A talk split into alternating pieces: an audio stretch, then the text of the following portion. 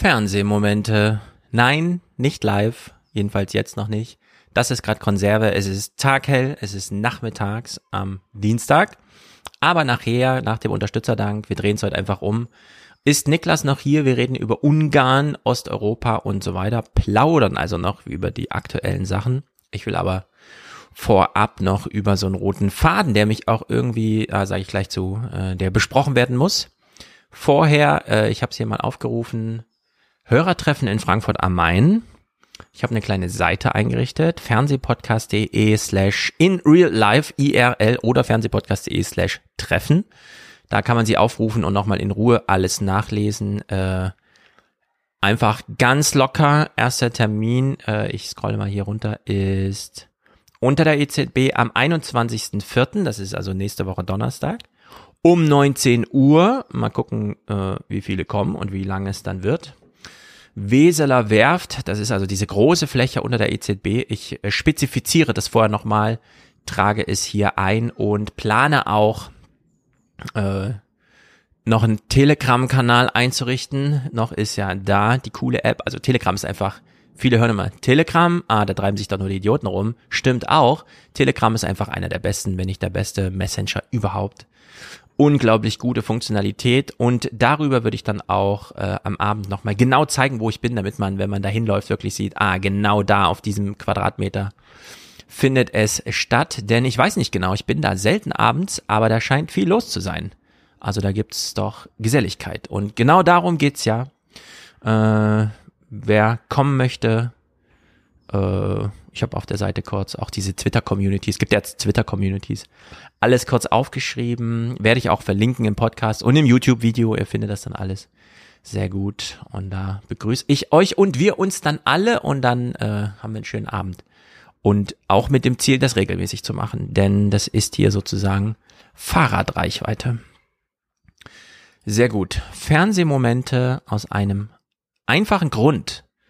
Ähm, mir ist hier was aufgefallen. Ich glaube, der Krieg verändert sich gerade und er wird auf eine Art und Weise nicht hypernormalisiert, sondern so zurückgesogen, gesogen, nicht zurückgezogen, sondern zurückgesogen in so eine vernünftige, wir nennen es Politik. Wir preisen das jetzt ein. Wir versuchen jetzt wieder die Kontrolle und das Gespräch darüber zu erringen und so weiter und so fort. Das will ich hier gleich mal aufzeigen, denn es ist wirklich interessant und beruhigt vielleicht auch so ein paar Gemüter. Auf der anderen Seite, der Kriegsverlauf selber soll dabei gar nicht die große Rolle spielen, denn wir wissen alle, was gerade geschieht. Und die Angriffe auf Kiew und so weiter haben nachgelassen, schon allein, weil sich die russische Armee da einfach abgenutzt hat jetzt in dem Krieg. Es ist gar nicht so viel Kapazität da, um an allen Fronten, wie man vorher wollte und es auch dachte, Krieg zu führen. Jetzt also diese Truppenmassierung, Konzentration im Osten, was ja auch die Gebiete sind, die am Ende am leichtesten wahrscheinlich gehalten werden können, dazu auch später nochmal mehr, so wie bei der Krim. Das war ja eine rasante Normalisierung der Verhältnisse, bis hin zu, dass man heute die Frage stellt, Herr Steinmeier, was haben Sie eigentlich damals gemacht? Und erklären Sie sich, auch wenn Sie jetzt gerade in unangreifbarer und vielleicht auch unfehlbarer Art und Weise Bundespräsident in Deutschland, Sie müssen sich jetzt erklären und das hat er ja dann auch gemacht. Das allerdings erstes Kapitel. Zwei. Kapitel 1 ist also, wie gesagt, dieser kleine rote Faden, der sich hier herauszog. Wie kann man einen Krieg, der ja nun mit Absicht, mit allen Regeln bricht und nur noch Rechte aus Stärke ableitet und Gewalt in den Mittelpunkt stellt, wie kommt man davon zurück in die Zivilisation? Da, wo man mit Terminen arbeitet, wo man mit Gesprächen arbeitet, wo man mit Entscheidungen arbeitet und auch mit Entscheidungen, die auf eine Art und Weise, ich meine jetzt so Schuldsprüche zum Beispiel, Protagonisten, und das Wort ist gezielt gewählt, Protagonisten, weil sie im Rahmen der gegenwärtigen Geschichte eine so überbordende, große, bedeutende Rolle spielen, isoliert, rauszieht quasi. Also das Geschehen in die Normalität holt, um es verarbeitbar zu machen mit den modernen Mitteln und die Protagonisten, die man als Handelnde ähm, hier verantwortlich sieht, raus isolieren, exkludieren, wegsperren und so weiter und so fort. Und da ist dieser Blick auf Bucha, dieser Vorort von Kiew, 30 Kilometer ungefähr soll das sein, äh, besonders interessant. Wir nehmen uns also jetzt in ungefähr 25 Clips dieses kleine Thema mal vor Ingo Zamparoni spricht hier mit Georg Restle. Das fand natürlich häufiger statt diese Woche, weil Georg Restle, ich weiß nicht genau warum, manchmal sind dann doch diejenigen, die ansonsten in verantwortlicher Rolle hinterm Schreibtisch und so weiter die Sendegeschicke gestalten und sei es nur für kleine Programmplätze, dass die sich dann nochmal als Kriegsreporter eignen, ist vielleicht ein komisches Wort, aber dass sie auch willens sind, das zu machen. Das finde ich besonders. In der Hinsicht haben wir es hier schon mit einer interessanten Lage zu tun, in der Georg da einfach unterwegs ist. Und er bekommt von Ingo Zamparoni ähm, finde ich auch nicht uninteressant, so eine Art Salopp, eine sehr, also eigentlich eine tiefschürfende Frage, aber eben so sehr salopp gestellt. Und antwortet mal darauf. Georg Ressle berichtet für uns aus Kiew. Georg, die mutmaßlichen Gräueltaten von Butscha, ein Einzelfall? Das kann man so sicher nicht sagen. Es gibt Augenzeugenberichte aus anderen Orten hier, aus der Nähe von Kiew, aus Hostomel, aus Provary, auch aus Orten, die ein bisschen weiter entfernt in Richtung Tschernihiv im Nordosten von Kiew liegen. Damit ist ein interessanter Ton und auch Inhalt gesetzt, denn nein, kein Einzelfall, was ja dann heißt, strukturiertes, geplantes Vorgehen, vielleicht auf Befehl und Anordnung, wie auch immer. Diese Gräueltaten, die wir sahen, sind nicht dem Eigenrecht der Situation unterworfen, sondern da hat jemand entschieden, dass auf die Art und Weise gehandelt werden soll. Das merken wir uns jetzt. Das ist sozusagen der Ton am 3. April.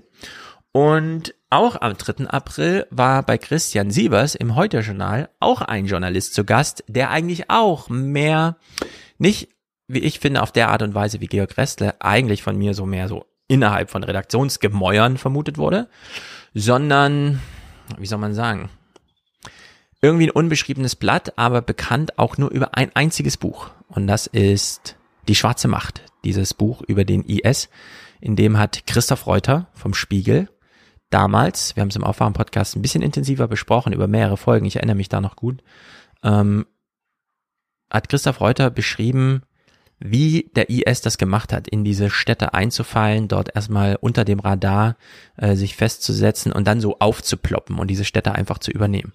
Und wir haben es ja also mit Berichterstattung von jemandem zu tun, der sich zum einen, wie ich finde, auf einem Gebiet, wo es mich mal interessiert hat und ich sein Werk verfolgte, sehr verdient gemacht hat. Also jetzt bei mir jetzt einfach großes Vertrauen für das, was er sagt. Und relativ früh in dieser Nachrichtenwoche, also Wochenende vor einem Wochenende, äh, hat Christian, äh, Christian Sievers eben Christoph Reuter äh, zum Gespräch gehabt. Ich fand das super interessant, auch überraschend, dass es zu diesem Gespräch so kam. Und wir warten kurz die Begrüßung ab und hören uns dann mal in zwei Statements an, was Christoph Reuter anders als Georg Ressle da beschreibt. Christoph Reuter, Kollege vom Spiegel, war der erste internationale Journalist in dem Kurort Trostjanetz, 20.000 Einwohner, nachdem die russischen Soldaten von dort abrückten. Herr Reuter, guten Abend. Guten Abend. So, er ist begrüßt als wieder jemand, der vor Ort ist, nicht in Butscha, sondern in diesem anderen Ort, der da viel länger noch belagert wurde. Äh, und Christoph Reuter beschreibt es hier mal. Hm, wie es geschah. Und wir nehmen das sehr ernst. Jetzt haben die Russen ja in den allerersten Kriegstagen den Ort Trostjanetz bereits eingenommen und besetzt. Ich habe schon gesagt, ein Kurort. Tschaikowski hat dort mal komponiert. War denn das so geplant? War da in irgendeiner Form eine Strategie erkennbar? Nein. Also zum einen nicht, weil äh, es wäre völlig sinnlos, mit 600 und mehr Soldaten in einen äh, strategisch äh, unbedeutenden Kurort in 30 Kilometer Entfernung von der Grenze einzurollen. Und der Hauptgrund, dass sie das getan haben, war, dass eine Brücke nördlich von Achtirka, wo man weitergefahren wäre Richtung Kiew äh, in die Zentralukraine, die war von den Ukrainern gesprengt worden. Und dann ist dieser Konvoi äh, am 24. Februar, am ersten Tag des Krieges, gewissermaßen nach rechts abgebogen und dann kam offensichtlich der Befehl, ihr bleibt jetzt hier in Trostjanetz und wartet weitere Befehle ab. So sind die da eingerollt und die wenigen Ukrainer, die mit denen geredet haben, äh, die mit denen zu tun hatten, die wurden dann von den Russen gefragt nach zwei, drei Wochen, sag mal, äh, Kiew, Kharkiv, äh, haben wir das schon erobert? Lebt Zelensky noch? Und da merken die Ukrainer, die Russen wissen selber überhaupt nicht, was im ganzen Land passiert. Und sie hatten auch, zumindest konnten sie nichts sagen dazu, sie hatten überhaupt keinen Plan, wohin geht es als nächstes? Was wollen wir von diesem Ort? So, am ersten Tag des Einfalls, als noch die ganze Welt nicht so genau weiß, was passiert denn hier eigentlich, biegt dieser Konvoi nach rechts ab und macht einfach Station in einem Ort, den niemand kennt, auch die Soldaten nicht, weil der Konvoi wollte ja eigentlich nach Kiew, aber die Brücke wurde zerstört vor den Ukrainern und dann sind die einfach da. Und die Frage an Georg Restle, ist das denn strukturell, was da in äh, Butscha stattfand? Und dann sagt Georg Restle, ja, das fand auch in mehreren anderen Orten statt, unter anderem in dem, aus dem Christoph Reuter hier gerade äh, erzählt. Allerdings mit äh, der unter dem Paradigma, ja, war, hatte das denn Strategie, fragt sie was, und dann sagt Reuter, nein, das hatte keine Strategie, die sind einfach dahin. Und ab dann galt äh, die Improvisation. Das ist ja so, wie es bei Clausewitz steht, das Eigenrecht der Situation. Man fährt mit der Idee, in den Krieg sein Vaterland zu verteidigen und plötzlich geht es aber nur noch um den eigenen Kameraden, den man hat. Man ist also in der Situation gefangen und handelt auch danach. Und Christoph Reuter beschreibt das hier nochmal ganz eindrücklich, wie Soldaten, bei denen wir uns fragen, hatte das Strategie, haben die einen Befehl von oben bekommen? Und er dann sagt, Befehl von oben hätte ja vorausgesetzt, dass sie überhaupt kommunikativ angebunden sind. Die haben aber nicht mal mitbekommen, was allgemeine Nachrichtenlage ist. Die hatten also nicht nur keinen Funkverkehr zu den eigenen äh, Befehlsgebern, sondern die waren kompletto äh, entkoppelt von der Realität, also gefangen sozusagen äh, nee, gefangen ist eigentlich das falsche Wort. Äh, also wenn man sagt, gefangen in der, in der Eigenrecht der Situation. Ähm, sie waren einfach in diesem Ort, von dem sie selber nicht wussten, was machen wir hier, was wollen wir hier und worum geht's uns eigentlich. Und Christoph Reuter beschreibt dann dieses Eigenrecht der Situation unter Soldaten äh, ganz eindrücklich. Jetzt haben wir, Herr Reuter, heute diese äh, grauenvollen Bilder aus Bucha gesehen, einem kleinen Ort nördlich von Kiew. Wie hat man sich denn die russische Besatzungszeit in dem Ort, in dem Sie waren, vorzustellen?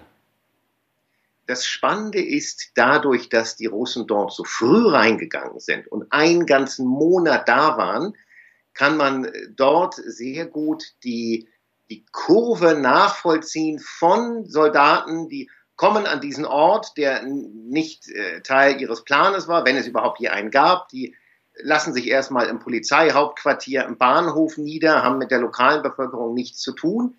Dann gehen ihnen die Vorräte aus dann gehen ihnen die Schmerzmittel aus. Dann werden sie nach einer Weile von der ukrainischen Armee angegriffen, die zum Teil auch durch die Bevölkerung die genauen Positionen äh, ihrer Panzerstellung übermittelt bekommen hat. Fünf Meter rechts von Vassilis Bäckerei und so weiter.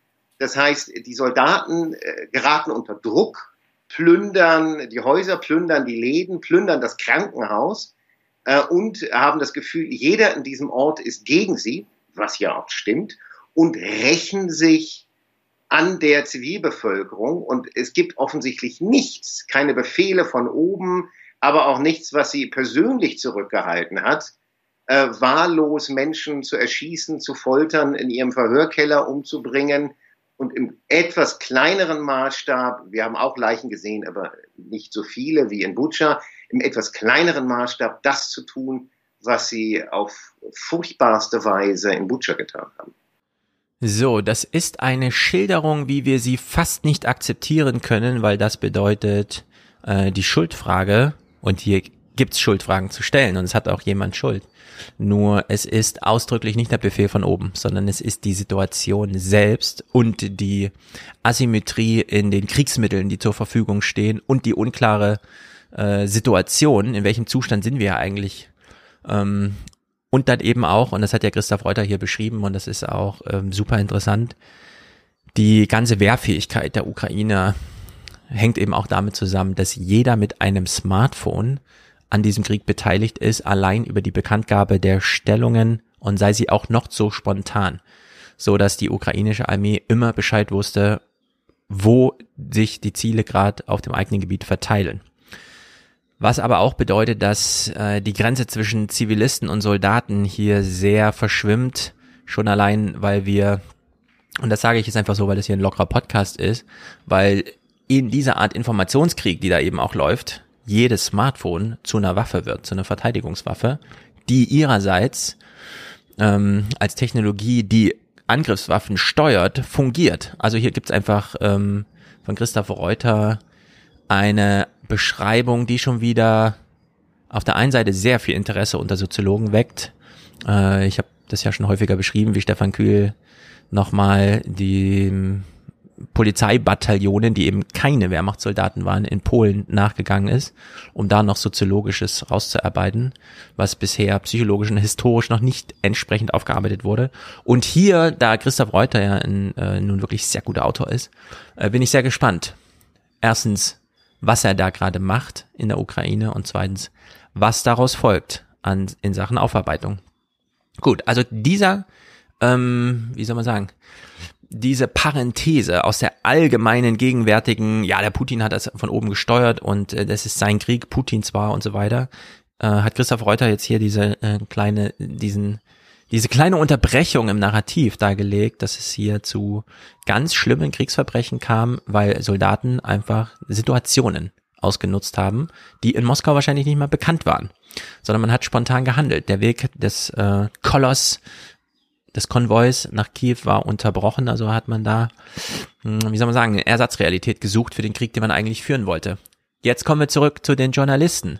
Die Korrespondentin Katrin Eigendorf ist auch in der Ukraine und äh, berichtet. Und ich denke, das größte Bestreben der ukrainischen Regierung ist jetzt, das zu dokumentieren, das der Welt äh, vorzuführen und genau zu zeigen, was hier passiert ist. Deswegen lädt man jetzt auch Journalisten und auch wir äh, werden dabei sein, äh, zu einer äh, da, dazu ein, diese Gebiete anzugucken. Ja, was ist passiert? Genau, da kann man eben anschauen, was ist passiert. Aber über die Intentionen und Hintergründe kriegt man dann, das ist andere Arbeit, die man da noch machen müsste. Die schafft man nicht nur allein mit der Kamera vor Ort, indem man aufzeigt, was passiert ist. Und wir haben alle die Bilder gesehen, wie die Journalisten sich quasi stapeln, um entsprechend perspektivische Fotos von, keine Ahnung, ich habe jetzt dieses Bild vor Augen mit der Katze im Schutt und so weiter, äh, das zu dokumentieren. Tags drauf, Karam Mioska, mit dieser Eingangsfrage an Georg Restle haben wir es hier mit einem Einzelfall oder strukturellem Vorgehen, also zentral gesteuerten, ähm, ähm, angeordneten Kriegsverbrechen zu tun. All das, was sich in einem Vorort von Kiew zugetragen hat, sieht nicht nach einem Einzelfall aus, nicht nach einer Entgleisung Einzelner. Butchers gab es auch schon anderswo. Aus Tschetschenien, aus Syrien kennen wir diese Art von Folter und Terror der russischen Armee, dass Menschen auf offener Straße ermordet werden. Und doch hat sich niemand vorstellen können, dass solch eine Barbarei im 21. Jahrhundert auch hier in der Ukraine geschieht. So, wir haben jetzt aus unserer Perspektive hier schon zwei Erzählungen, die so ein bisschen einander widerlaufen bei der Frage, wie gehen wir denn damit um? Waren das jetzt Soldaten vor Ort, die unabhängig von irgendwelchen Befehlsketten einfach gewildert haben, ähm, aus Bedürfnissen und so weiter, die man, ähm, ich sage jetzt nachvollziehen kann, aber die Erklärungen bieten, die auch sozusagen hinreichende, hinreichende Erklärung bieten. Oder haben wir es mit einem zentral gesteuerten, sich häufig wiederholenden Verhalten zu tun, das angeordnet wurde? Das sind zwei ganz verschiedene äh, Dinge. Auch bei der juristischen Bewertung, nicht nur was ist passiert, sondern auch wer ist verantwortlich. Zelensky bringt jetzt hier eine dritte Perspektive in den, ins Feld, nämlich die der Opferseite, die natürlich in der Ukraine-Berichterstattung immer eine ganz große Rolle spielt. Wir kommen nachher auch nochmal auf Anne Will zu sprechen, wo ja auch wieder die Opfersicht und wieder Lars Klingbeil gegenüber sitzend natürlich eine wichtige Rolle spielte, die auch in der Sendung repräsentativ, äh, repräsentiert und aufgezeigt wurde. Also Zelensky ist vor Ort und bringt die dritte Perspektive rein, und zwar es wirklich erstmal nur aus der Sachebene zu betrachten, unabhängig davon, wie man äh, damit weiter umgeht. Der ukrainische Präsident Volodymyr Zelensky besucht heute Butscha, jeden Vorort, in dem so viele erschossene Zivilisten auf der Straße gefunden wurden. Er spricht von Kriegsverbrechen im ganzen Land.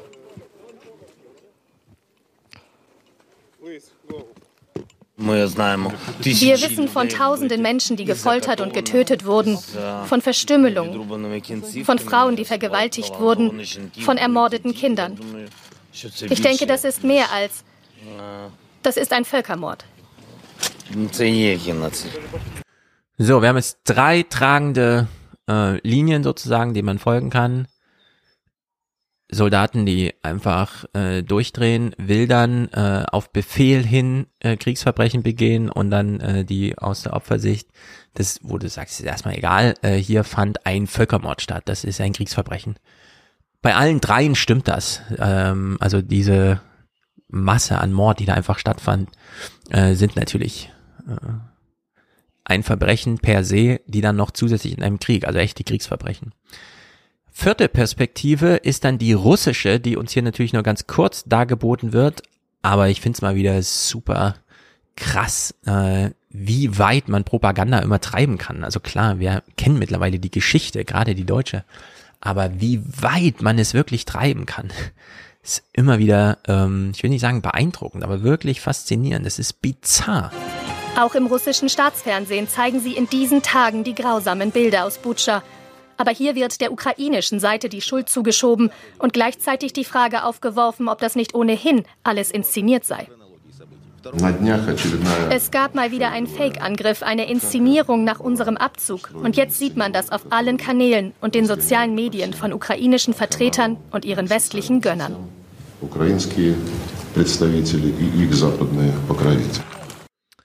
So, und ich will das jetzt mal unter folgender Perspektive beobachten. Wir haben jetzt eine, ein Ausmaß an Propaganda erlebt, wo wir die wir diese Art von Kriegsverbrechen übers Fernsehen vermittelt, dargeboten bekommen, uns, ähm, uns das wirklich schaudert, weil wir das ansonsten nur aus dem Film kennen. Wir sympathisieren mit den Opfern, wir unterstützen sie und so weiter. Hier haben wir jetzt die russische Sicht bekommen, bei der Lavrov ähm, nicht sich dafür entscheidet, es zu verschweigen, was da passiert, sondern sagt, das muss ins Fernsehen und zwar unter, unter, unter unserer Maxime. Wir haben da eine Deutungshoheit drüber. Wir wissen, also das haben die Ukrainer nicht sich selber angetan. Die Täterschaft ist auf jeden Fall russisch, auch wenn das nicht sehr differenziert ist, aber die Täterschaft ist russisch. Und Lavrov widerspricht da und sagt, nein, äh, wir erkennen das Verbrechen an, aber die Täterschaft, die ansonsten äh, kolportiert wird, nicht. Und das ist schon erstaunlich, denn damit, und das ist die eigentliche Funktion, hat Lavrov eine historische Tatsache, nämlich diese Morde, die da stattfanden, kommunikabel gemacht auf russischer Seite. Man kann im Fernsehen tatsächlich darüber berichten. Es ist nicht diese Version wie die Armenier und die, die, Türken und dann wird einfach gar nicht darüber gesprochen und es wird verschwiegen und alle Länder, die das irgendwann mal erwähnen, werden dann irgendwie wegsanktioniert und man hat irgendwie so eine Firewall, die die ganzen nachrichtlichen Sachen raussortiert, so dass bloß niemand aus dem Volk mitbekommt, was damals stattfand, sondern nein, man soll es mitbekommen und es wird aber umgedeutet. Es wird ins kommunikativ reingeholt und propagandistisch sogar nach ausgebeutet. Was ja im Grunde auch immer diese Argumentation ist, hier wird äh, den Opfern im Grunde doppelt geschadet. Einmal dadurch, dass ihnen wirklich Leid angetan wurde und dann nochmal, indem äh, darüber gelogen wurde. Und das sind ja wirklich immense äh, Vorgänge, die wir jetzt hier sehen, die uns auch wirklich äh, uns ein bisschen eine oder andere Frage stellen lassen. Nämlich, wie gehen wir denn damit um? Wir wollen ja auch, dass kommunizierbar machen, dieses absolute äh, schreckliche Ereignis. Äh, nicht einfach nur sagen, das muss jetzt therapeutisch für uns aufgearbeitet werden, sondern nein, wir wollen es ja in die gängigen, wir haben einen Rechtsweg, wir haben politische Entscheidungswege, wir haben Verfahren für das, alles Mögliche.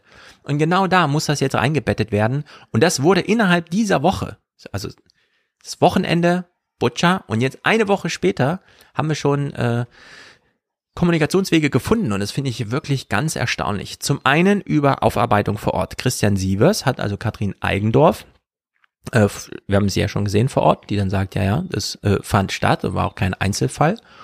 Und sie ist dann auch tatsächlich, äh, ja, es muss kommuniziert werden und so weiter. Sie war dann da. Bei Christian Sievers klingt es nur ganz kurz so. Heute war Katrin Eigendorf für uns in Butscha. Hier ist ihr Bericht.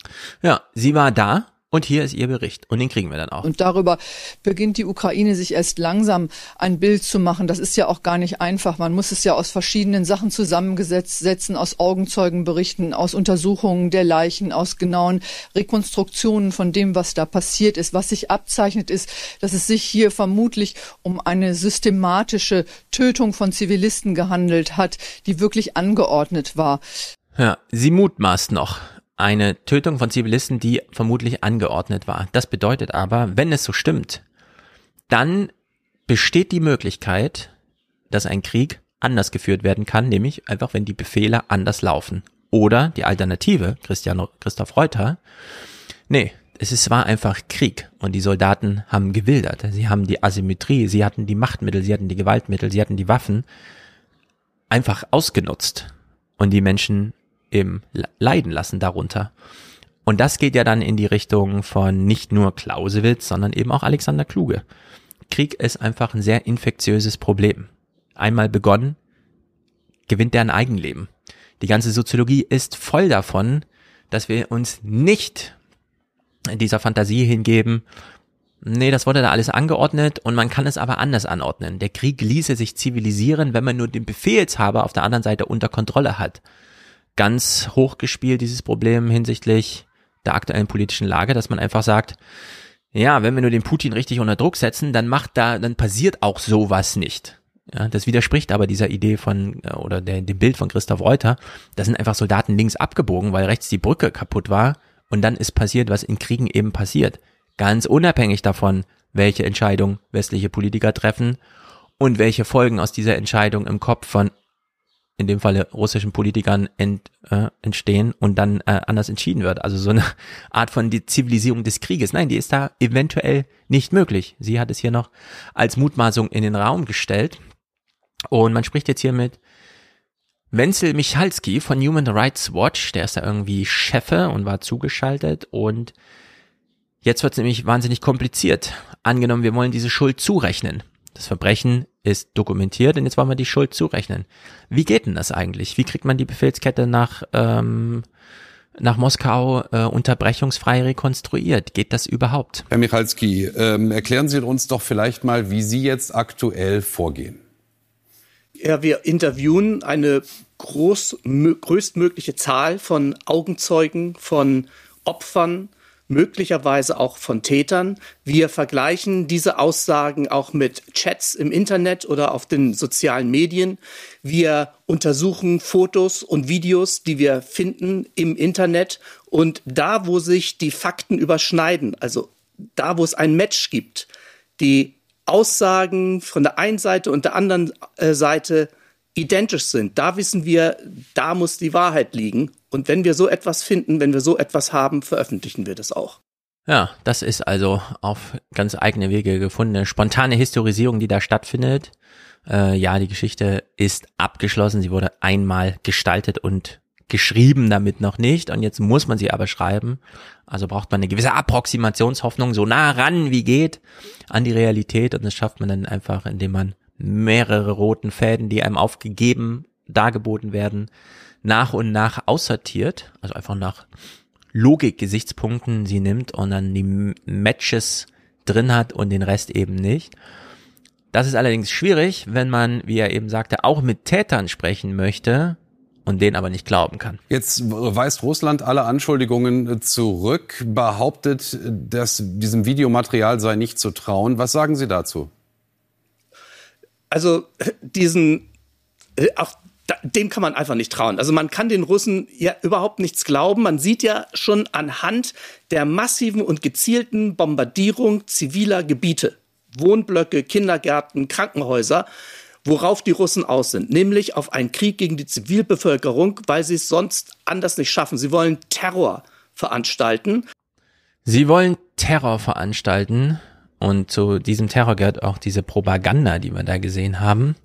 Äh, man kann ihnen da nicht glauben und nicht trauen. Was auch wieder bedeutet, das Matching findet nicht auf so einer Ebene statt, sondern hier ist schon im, von vornherein so eine Gewichtung da. Ist ja auch nicht verkehrt. Wir können einfach davon ausgehen, dass die Ukrainer nicht das den Ukrainer selber angetan haben. Wir suchen also die Täter nur noch in bestimmten Rahmen und das wissen die natürlich auch. Also gehen die anders mit Wahrheiten um. Kann man schon etwas über Butcher sagen? Wir haben natürlich jetzt den Druck, dass man nachrichtlich das schon als Thema super präsent hat und es dann auch wieder hinwegdämmert. Äh, die Zeitläufe sind aber andere, wenn man sich solche Fragen stellt wie Michalski. Sehen Sie bereits Indizien? War das ein Befehl? Waren das eventuell marodierende Soldaten? Äh, waren es Kämpfer aus Tschetschenien, über die es ja zunehmend Berichte gibt? Können Sie uns dazu etwas sagen? Bei diesem konkreten Fall in Butcher jetzt noch nicht. Da müssen wir noch weiter untersuchen. Allerdings der Verdacht liegt nahe, weil wir, wie gesagt, schon Kriegsverbrechen, systematische Kriegsverbrechen auf anderen Gebieten gesehen haben. Die Belagerung von Städten, die gezielte Bombardierung von zivilen, ähm, ja, von, von Wohnblöcken, die, der Einsatz von international geächteten Waffen wie Streubomben deuten darauf hin, dass es dort eine Systematik gibt. So, die Systematik verhärtet sich. Wenn ja, dann ähm, muss man auch entsprechend handeln. Die Frage ist dann, wie kriegt man die Befehlshaber tatsächlich vor Kriegsverbrechertribunale. Wir hören jetzt mal unter dieser Lage, wie Michalski das eben sagte, hm, wir können zu Butcher eigentlich noch nichts sagen, wir können nur Vermutungen in den Raum stellen. Die allerdings müssen wir in den Raum stellen, denn die Öffentlichkeit hat ja ein Interesse und die Medi Medien arbeiten natürlich auch damit. Das muss ja bedient werden, ist ja klar. Und in der Hinsicht hören wir mal hier die Wortspenden und fragen uns, also von Politikern, ist das, sind das Urteile oder sind das Vorverurteilungen? Ich fand insbesondere das von Strack Zimmermann einfach wirklich scharf. Aber wer sollte da jetzt widersprechen in diesem Moment? Wir sind alle ähm, weiterhin in Schockstarre, ob der Bilder des Grauens. Die Ereignisse in Butscha sind nur wenige Stunden von uns entfernt. Und sie dürfen nicht ungesühnt bleiben. Das, was wir erleben, ist dort eine Form des Konzentrationslagers unter freiem Himmel. Ja, also wenn das nicht schon, äh, wie soll man sagen, hier wird ja so auf Zivilisationsbruch abgestellt was man auch machen sollte, aber hm, jetzt haben wir Politiker gehört. Die Politik ist ein eigenes Feld, unterschieden vom Recht. Das Recht wurde aber mal politisch zur Disposition gestellt und wir haben eben das Recht, das wir haben. Aber mit anderen Zeitläufen. Wir haben von Michalzi schon gehört, über Butcher können wir nichts sagen, aber die politischen Urteile sind schon da. Allerdings, es sind keine Politiker, die am Ende Richtersprüche Urteile, Rechtsurteile über diejenigen, die da verantwortlich sind, äh, sprechen. Und damit kommt dann auch, und da war die Nachrichtenwoche einfach voll. Also wirklich eine tolle Nachrichtenwoche, was die Inter was einfach das Zuschauerinteresse angeht, Mainz, wenn ich mal Mainz so zentral stelle, Karmi Oskar begrüßt hier tatsächlich jetzt einen Völkerrechtler, der auch als Richter arbeitet. Professor Kai Ambos lehrt internationales Strafrecht und Völkerrecht an der Universität Göttingen und er ist Richter am Kosovo-Sondertribunal in Den Haag. Guten Abend, Professor Ambos. Guten Abend, Frau Mioska. So, wir haben also einen Richter für ein Völkerrechtstribunal, das spezifisch für einen, nämlich den Kosovo-historischen Fall, eingerichtet wurde und von dem wir auch wissen, das hat auch funktioniert. Also da sind tatsächlich Prozesse und Urteile, Prozesse geführt und Urteile gesprochen worden. Und dieser Kai Ambos muss sich jetzt konkret mit diesen Fragen beschäftigen, die wir hier schon in den Raum gestellt haben. Und wir haben ganz am Anfang schon gehört, von Christoph Reuter. Ja, da sind so Soldaten irgendwie falsch abgebogen. Die wollten eigentlich woanders hin, waren dann kommunikativ abgeschnitten, hatten aber irgendwelche Waffen und waren gut ausgebildet und haben dann einfach eine Situation genutzt. Also sie haben gewildert. Auf der anderen Seite haben wir Berichte von Zivilisten gehört, die ihrerseits ihre Smartphones als Kriegswaffen, wenn auch zur Verteidigung nutzen, indem sie sie nämlich ähm, verwenden, um den ukrainischen Soldaten äh, zu sagen, wo sie angreifen sollen, wo die russischen Panzer und so weiter stehen, wo man die Zerstörung ähm, ähm, durchführen kann. So, und jetzt stellt sich der Kai Ambers hier ganz konkret bezogen auf, brauchen wir hier Urteile und gegen wen? Äh, eine ganz konkrete Frage. Und es ist äh, wieder super interessant, wie wir auf der einen Seite, wir haben die politischen Urteile eben schon gehört, klar alle emotional äh, mittendrin sind in der Situation, obwohl sie immer noch ein Stück entfernt ist, räumlich. Auf der anderen Seite ist der Kai Ambos, der jetzt ganz kühl die, Beobacht äh, die Situation einfach beobachten muss. Sind das Kriegsverbrechen, die dort geschehen sind? Also wenn die Berichte, die jetzt auch Herr Ressle ähm, eben uns äh, dargestellt hat und die man so liest, etwa von Human Rights Watch, stimmen, wenn also Zivilisten, Personen, die nicht an den Feindseligkeiten teilgenommen haben, auch nicht als Teil der berühmten äh, Verteidigungs-, nationalen Verteidigungsgruppen äh, getötet wurden, dann sind das äh, Kriegsverbrechen, denn Zivilisten sind geschützte Personen. So, Zivilisten sind geschützte Personen. Das merkt man uns auch für den Hinterkopf, denn auch das war die Woche nochmal wie soll man sagen, äh, Menschen waren dann vielleicht über ihr Smartphone hinaus äh, involviert. Wann ist man kein Zivilist mehr? Also ganz praktische Frage im Krieg, die wir uns hier zum Glück alle stellen müssen. Und auf die Anfangsfrage hin, wenn wir jetzt nur unsere beiden für uns interessanten äh, Perspektiven nehmen, ja, die Verbrechen standen, äh, fanden statt, aber auf der einen Seite könnte es sein, dass einfach so ein Bataillon durchgedreht ist. Auf der anderen Seite könnte es eben diese große Anordnung, der Befehl aus Moskau gewesen sein. Der Unterschied zwischen beiden ist gewaltig, kam, also wurde mir auch hier erst wieder deutlich. Nun hören wir ja auch aus anderen Orten von solchen Gräueltaten. Was würden Sie sagen? Gibt es Hinweise darauf, dass dies keine Einzeltaten sind, sondern dass es eine Art systemische Vorgehensweise gibt?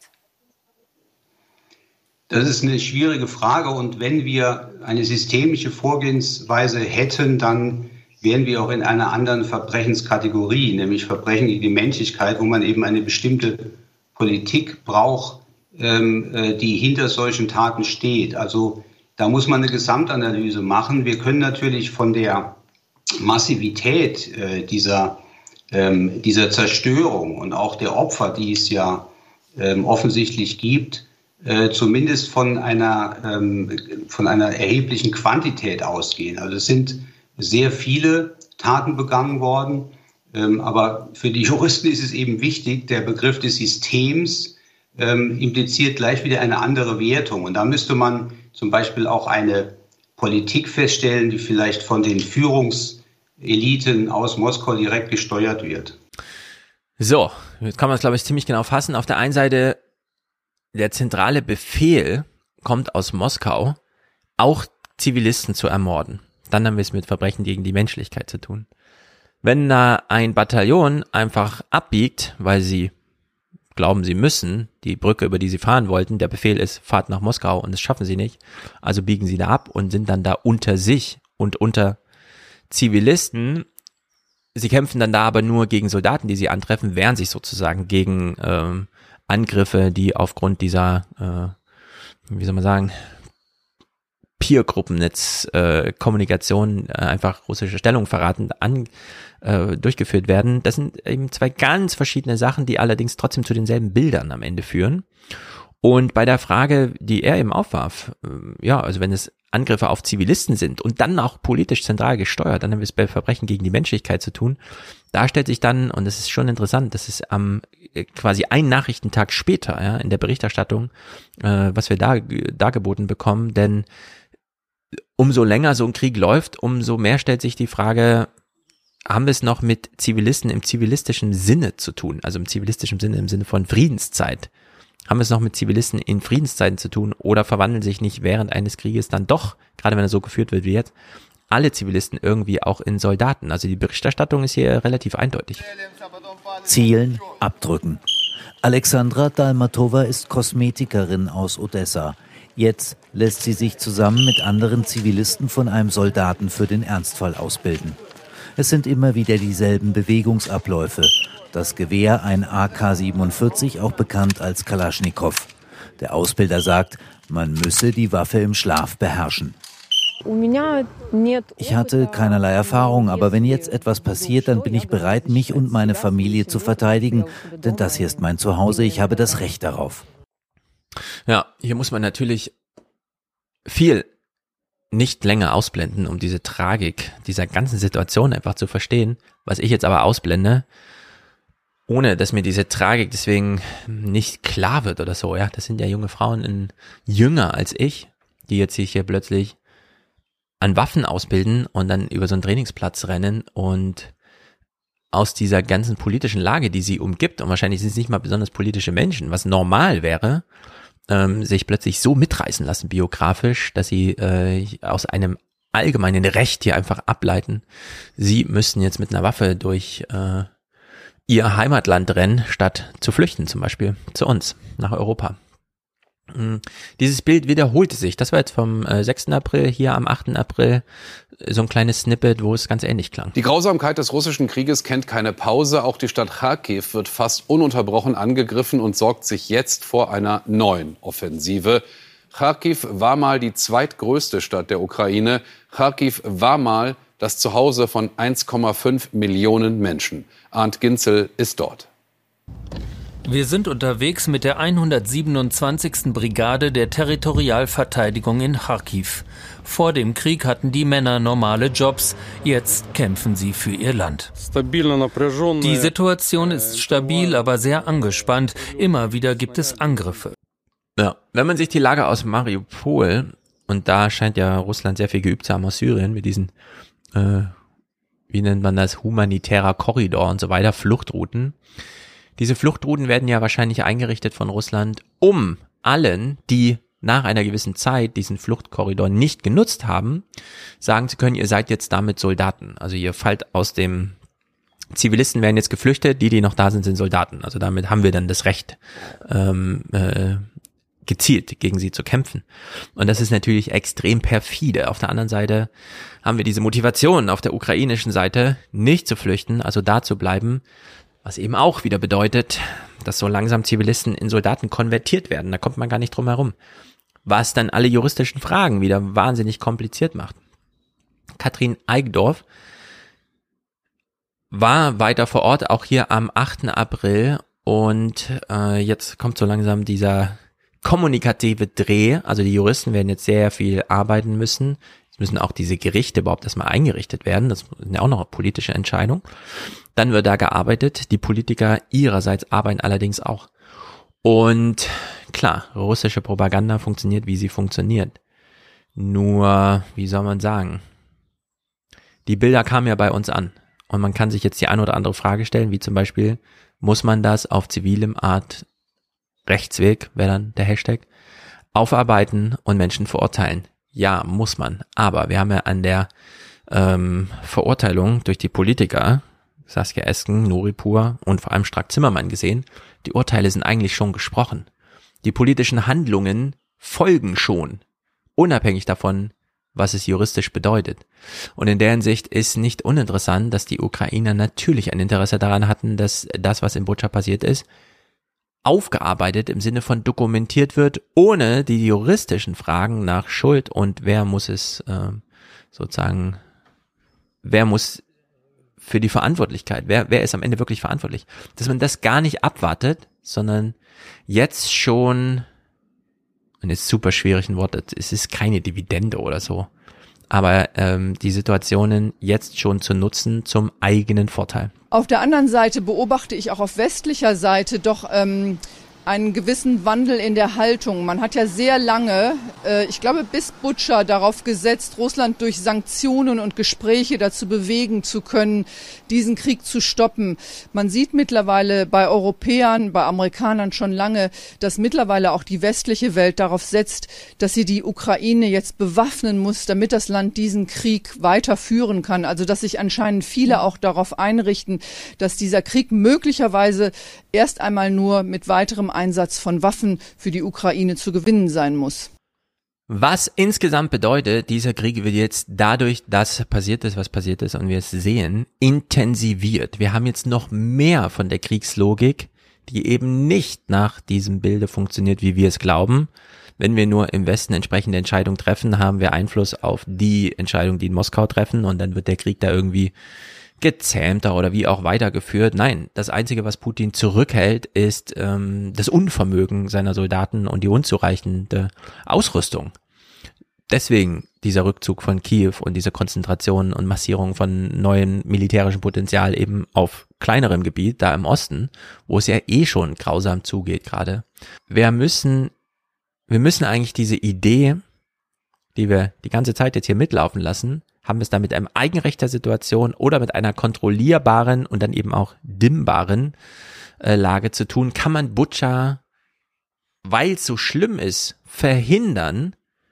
Da müssen wir sagen, nein, äh, wir intensivieren gerade den Krieg von unserer Seite, von der ukrainischen Seite, die wir ja unterstützen, was ja unsere Seite ist. Und damit äh, provozieren wir ja nun noch mehr davon. Wir wissen alle noch nicht, wie Mariupol aussieht, wenn dann einmal die russischen Truppen abgezogen sind und dort wieder ähm, unter dem Schutze ukrainischer Soldaten äh, westliche Journalisten sich das wirklich mal anschauen können. Also das ist der Countdown dafür läuft aber jetzt schon. Der Militärhistoriker Sönke Neitzel, den wir immer wieder beobachten, weil er immer wieder eingeladen wird, was ich auch wahnsinnig gut finde, weil er immer wieder unter dem Hashtag, es ist der einzige Militärhistoriker, wahrscheinlich wird es künftig mehr geben, war hier auch nochmal zugeschaltet und obwohl die Sachlage so klar ist jetzt und diese Intensivierung eigentlich nicht mehr zu verhindern ist und Baerbock ja auch schon gesagt, wir brauchen jetzt größere Waffen und so weiter. Wir wissen alle noch, wie das damals war, als Habeck das vorgeschlagen hat und man sich weigerte und damals ging es halt noch um Drohmacht. Wir müssen die Ukrainer in eine Rolle bringen, in der sie den Russen noch mehr drohen können, dass der Krieg für sie teuer ist jetzt läuft der Krieg. Also wenn es jetzt darum geht, mehr schwere Waffen, dann werden die auch wirklich eingesetzt. Das ist dann nicht nur Drohung, sondern das ist dann die Eigenlogik des Krieges, echte Gewalt, wird dann da stattfinden. Und die juristischen Fragen sind aber weiterhin offen. Professor Neitzel, wir haben gerade das Wort Zerstörungsabsicht gehört als Bedingung für den Vorwurf des Völkermords. Was sagen Sie als Historiker? Ist hier ein Völkermord, ein Genozid im Gange? Also es ist sicherlich die Absicht Russlands, nach allem, was wir heute wissen, den ukrainischen Staat zu zerstören. Die große Frage ist aber, gibt es auch die Absicht, die Ukrainer äh, zu zerstören, im Sinne schon umzubringen oder Teile des ukrainischen Volkes umzubringen? Da würde ich heute, Stand heute, noch ein Fragezeichen machen. Ja, er macht weiterhin ein Fragezeichen. Wir können es noch nicht ganz sagen. Und er wird dann hier gefragt, das ist ja auch interessant, wenn die dann so eine Art Seminar da kurz geben. Soziologisch finde ich es super interessant, wie er das hier differenziert. Wenn wir jetzt erklären wollen, warum, wie können solche Dinge wie in Butcher passieren, dann müssen wir drei Faktoren auseinanderhalten. Nämlich die Frage, welche Befehle wurden gegeben, zwar von oben wie von unten, von Einheitsführern. Zweitens, welche Dispositionen haben die Täter? Äh, auch ihre Einheiten. Es ist ja auch ein Regiment dort offenbar gewesen, das schon vorher im Tschetschenienkrieg gekämpft hat. Und drittens ähm, können Situationen Kriegsverbrechen erklären. Fast alle Menschen können in bestimmten Situationen schlimme Dinge tun. Und diese drei Faktoren müssen wir zusammen betrachten. Also man kann aus dem historischen Wissen um Kriegsverbrechen heraus diese Verbrechen in Butcher ähm, diese schlimmen Vorfälle, das ja, macht es ja nicht besser, erklären mit diesen drei Faktoren. Wie die genau zusammenspielen, das wissen wir noch nicht. Und nicht jedes Kriegsverbrechen ist ein Genozid. Das mhm. macht es nicht besser. Aber ähm, nicht jedes Kriegsverbrechen, auch nicht das in Butcher, muss ein Genozid sein. Ja, was ist denn, wenn wir jetzt feststellen, nachdem wir zwei, drei Monate lang Putins War beobachtet haben, dass am Ende, wenn juristisch wirklich Bilanz gezogen wird, sich herausstellt, es war der Krieg selbst. Die ganze Zerstörung entsteht aus der Eigenlogik des Krieges selbst. Wir hätten den Krieg selbst verhindern müssen. Es ist nicht Putin, ja klar, Putin hat den Befehl gegeben am Anfang, aber dann lief der Krieg. Man hätte von Anfang an ähm, anders von außen drauf einwirken müssen. Äh, alle Möglichkeiten, von denen wir heute immer so viel reden, die gibt es und gab es gar nicht. Ähm, es ist nicht so sehr der Befehl aus Moskau, der hier für die Zerstörung sorgt. Und es ist auch nicht so sehr äh, das Handeln äh, auf der westlichen Sicht, äh, Seite, das dann zu eins zu eins Folgen irgendwie führt, wenn wir heute das Öl kappen und so weiter, das dann direkt, äh, nein, wir haben das doch alles bislang aufgedröselt bekommen. Putin braucht Rubel, um die Soldaten zu bezahlen. Rubel kann er selber herstellen, dafür braucht er keine Devisen aus dem Ausland die braucht er für andere Sachen, beispielsweise Materialbeschaffung. Aber Materialbeschaffung ist eben auch so eine mittelfristige Sache. Die Soldaten, die da sind, sind erstmal erstens für sich motiviert, zweitens so weit ausgerüstet, wie sie jetzt ausgerüstet sind und vor Ort. Also die wildern da einfach rum. Und Neitzel macht hier nochmal ein, eine Anmerkung, von der ich sagen würde, ja, man kann das jetzt, nachdem man es schon von Putins War auf, es sind die russischen Soldaten runter sozusagen transferiert hat, das Argument. Ich würde sagen, wir können es ja vielleicht allgemein auf Soldaten runterhandeln, dass wir es gar nicht in diesem Maße die russischen Soldaten und so weiter, weil wir da historische Erfahrung haben, sondern dass es grundsätzlich ähm, im soldatischen Wesen einfach so angelegt ist und zwar nicht in dem menschlichen, sondern in dem äh, kriegerischen, in der kriegerischen Situation, also dieses Eigenrecht der Situation, dass man das nochmal ganz deutlich hervorholt. Und dafür haben wir nämlich auch ganz viele historische Beispiele. Und wenn wir uns die Situation an, anschauen, in denen ähm, Kriegsverbrechen geschehen, sind das immer wieder sehr ähnliche Situationen der Frustration, der Angst, ähm, äh, Situation des Guerillakrieges. Aber ich glaube schon, dass äh, nicht alle Armeen gleich sind. Auch im 20. Jahrhundert kann man unterscheiden. Und ähm, auch im 21. Jahrhundert kann man unterscheiden. Es gibt schon eine gewisse Disposition der russischen Streitkräfte zur Gewalt. Das haben wir in Afghanistan gesehen in den 80, 1980er Jahren. Das haben wir im Tschetschenienkrieg gesehen, im Georgienkrieg 2008 äh, und das sehen wir jetzt wieder. Also es gibt schon, so würde ich argumentieren, bei den russischen Streitkräften eine Gewaltdisposition, ein, ein Footprint zur Entgrenzung der Gewalt. Kann alles sein, ist wahrscheinlich auch so. Nur sind die russischen Soldaten auch welche, die wir häufiger im Kriegseinsatz sehen. Das ist ja bei anderen dann weniger, also europäischen zum Beispiel. Das sind ja andere Missionen. Aber da haben wir natürlich auch von den Amerikanern Berichte, wie man da einfach in der Ukraine, äh, in, im Irak rumläuft und Menschen erschießt. Und ich finde es wahnsinnig interessant, dass wir hier so eine Nachrichtenwoche haben, die uns diese Frage wirklich stellt. Ist es nicht einfach der Krieg an sich? Ist diese Idee von, wow, ich war zwar immer dafür, dass die Ukraine zu unterstützen ist, aber also im Butcher haben es die Russen echt übertrieben. Nee, so ist halt Krieg. Wenn man sich für Krieg entscheidet, was man macht, in dem Fall, wo man sagt, wir unterstützen die eine Seite militärisch und eben nicht darauf ähm, vertraut, dass diese Art der Sanktionierung, der Ruinierung, der Deglobalisierung Russlands auch Effekte hat, wenn auch langfristige, dann hat man eben einen Krieg. Und im Krieg findet einfach statt, was im Krieg dann stattfindet. Beispielsweise Butcher. Also, dass es da keine Differenz gibt zwischen, ja, ich wollte ja Krieg, aber nicht so krass. Also da haben es die Russen übertrieben mit ihrem Krieg. Nee, das ist der Krieg. In Butcher haben wir gesehen, was Krieg bedeutet. Der Neitzel auch ähm, sozusagen, ähm, in, also da gibt's ja ein Matching, um das mal in Michalskis Worten zu sagen, zwischen dem, was Neitzel und Christoph Reuter beschreibt. Neitzel allgemein und Reuter eben spezifisch auf die Situation in diesem Vorort, in dem er da hing. Das sind im Grunde die gleichen Erzählungen. Einmal allgemein äh, überblicksartig und dann eben so ganz konkret, was das dann bedeutet. In der Hinsicht ist das schon wahnsinnig interessant, weil jetzt müssen wir es juristisch aufarbeiten. Nur die Frage ist, was ist, wenn wir da gar keinen konkreten Schuldigen so finden? Schon allein, weil wir ihn eigentlich hoffen, dass er in, Ruskau, in Moskau sitzt, aber am Ende sind es nur irgendwelche Befehlshaber auf mittlerer äh, Befehlskettenebene, die wir, zu denen wir gar keinen Bezug haben, im Sinne von, ja, das ist aber auch gut für alle Opfer, dass da jemand verurteilt wurde. Ja, eigentlich wollen wir doch Putin vor Gericht haben und so weiter. Und naja, die Aufarbeitung beginnt, Deutschland beteiligt sich. Alleine Deutschland will eine Million Euro für die Aufklärung zur Verfügung stellen. Die Hauptaufgabe ist jetzt, Russland für die extreme Verletzung des internationalen Rechtes zur Verantwortung zu ziehen. Wir werden dafür die Ermittlungen der Kriegsverbrechen finanzieren. So, und dann haben wir Nehammer, den österreichischen Bundeskanzler, der jetzt in Moskau war, um mit Putin zu reden.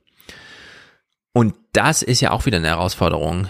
Ähm, wir haben ja Putin schon zum Beispiel von Friedrich Merz als, das ist ein Kriegsverbrecher und der Lavrov auch. Mit denen können wir eigentlich nie wieder an einen Tisch sitzen und Gespräche führen. Warum fährt der Nehammer dahin? Und da entbrannte jetzt sozusagen, sind die ersten lodernden Feuer, aber diese Diskussion wird ja fortgeführt und dann auch entsprechend, also ich würde sagen, die Entscheidung ist schon fast gefallen. Die Frage ist nur, wie kommuniziert, dass man mit Wladimir Putin nicht mehr kommuniziert. Es sei denn, auf Rechtswegen. Äh, irgendwann redet man nur noch über Anwälte miteinander. Diese Situation haben wir jetzt. Was auch bedeutet, die politische Sachlage ist jetzt schon geklärt. Die Landkarte ist neu gemalt. Eigentlich brauchen wir gar keine Richtersprüche. Putin wird sozusagen eingesperrt in seinem Land, sobald er irgendwo internationalen Boden betritt jetzt mal abseits von China und was weiß ich, äh, dass das für ihn nicht mehr möglich ist, sondern dass er dann einfach als Kriegsverbrecher sofort festgenommen wird und einfach wirklich vorgeladen wird. Was heißt vorgeladen? Vorgeführt, dann auch wirklich physisch vor Ort ist, wo auch immer dieses Tribunal dann sein wird. Oder man nimmt sich eben das bestehende Gericht in Den Haag. Die Entscheidung dazu ist schon gefallen. Wir haben jetzt diesen Rechtsweg für die Aufarbeitung von Butcher, auch wenn das am Ende bedeutet, wir wissen nicht genau, wohin das führt, aber es gibt zumindest eine Aufarbeitung, so wie es auch von den Foltertätern aus Syrien, Menschen, die man gar nicht groß kennt und die auch mit Assad oder so nichts zu tun haben, sondern die man einfach da zur Verantwortung zieht. So wird es dann da hoffentlich auch sein. Aber Putin lässt sich in dem Falle erstmal nur isolieren. Man hat schon ein Urteil über ihn gefällt, ohne ihn je dem juristischen Rechtsweg zuzuführen, aber der politische Rechtsweg, der ist mit dieser Woche eigentlich beschritten und entschieden. Ein 75-minütiges Streitgespräch ohne Annäherung, sagt Kanzler Nehammer am Abend in Moskau. Es beginnt dann immer etwas in so direkten Gesprächen, die sehr schonungslos waren. Es war das kein Freundschaftsbesuch, sondern ein klares Konfrontieren mit den Fakten, die aus dem Ukraine-Krieg heraus resultieren. Es braucht aus meiner Sicht diese persönliche Konfrontation. Ich glaube nicht, dass wir mit Putin reden sollten, widerspricht der litauische Außenminister. Es sei denn über seine strafrechtliche Verantwortung für diesen Krieg. Ja, die strafrechtliche Verantwortung. Äh, dieser Landsbergis aus Litauen äh, hat den Ton jetzt gesetzt. Das ist der Ton. Ähm, wenn Reisen stattfinden, dann nach Kiew. Wir haben sie alle gesehen, Ursula von der Leyen und so weiter. Das wird auch nochmal Thema, entweder nächste Woche oder neue 20er, denn diese Art der Reisen sind wahnsinnig interessant um hier ein bisschen Zeit zu sparen, bevor wir dann gleich über Ungarn noch reden, will ich mal ein kleines Kapitel, was ich auch die Woche entfaltete, aufmachen, nämlich das um die deutsche Russlandpolitik. Es ist wahnsinnig interessant. Wie soll man sagen? Wir hatten mal Bundespräsidenten, die sind zurückgetreten, wenn sie zu politisch konkret wurden, Handelswege freischießen oder was auch immer, so mit militärisch heikle Themen und dann zu wenig Bundespräsident sein. Und jetzt haben wir einen Bundespräsidenten, der selber mit für die Lage verantwortlich ist, wie wir heute ihm urteilend ankreiden, die er jetzt als Bundespräsident sozusagen ein bisschen über den Dingen schwebend einfangen muss. Und das klappt natürlich nicht besonders gut. Also der Hinsicht, ähm, ja, man schaut hier mal äh, auf Steinmeiers Russlandpolitik und durch Zufall ist er eben gerade Bundespräsident. So kannte man es viele Jahre. Steinmeier in verschiedenen Ämtern unterwegs, um in freundschaftlicher Atmosphäre russische Politiker zu treffen. Der heutige Bundespräsident steht für eine Russlandpolitik, die offensichtlich in eine Sackgasse gelaufen ist. Ja, plötzlich tauchen die Fotos auf, wie er mit lauter und heute sagen wir Persona non grata kommuniziert. Das war seine Funktion und Aufgabe als Politiker. Nur wenn wir sie heute als Persona non grata hinstellen, gilt das natürlich historisch auch ein bisschen rückwirkend. Wir können uns jetzt nicht ganz frei machen davon, äh, dass Putin auch irgendwann mal anders drauf war. Und wie das die Woche im deutschen Fernsehen äh, Bericht erstattet wurde oder auch verhandelt wurde, ist wirklich wahnsinnig interessant. Wir nähern uns dem aber langsam. Erinnerungen an Steinmeiers Sprüche. Im Jahr 2014, Russland hatte gerade die Krim annektiert, wollte Steinmeier im ARD-Interview nichts wissen von einer russischen Expansionspolitik. Ich sehe nicht, dass es äh, jenseits der Krim im Augenblick äh, Begehrlichkeiten Richtung der Ostukraine geht, jedenfalls nicht in Richtung einer Annexion und Eingliederung in russisches Staatsgebiet. Ich glaube, darum geht es nicht. Heute im Gespräch mit Journalistinnen und Journalisten im Schloss Bellevue dann die Steinmeier-Wende. Der Bundespräsident gibt sich in Bezug auf seine Russlandpolitik selbstkritisch. Meine Einschätzung war, dass Wladimir Putin nicht den kompletten wirtschaftlichen, politischen und moralischen Ruin seines Landes für seinen imperialen Wahn in Kauf nehmen würde. Da habe ich mich, wie andere auch, geirrt.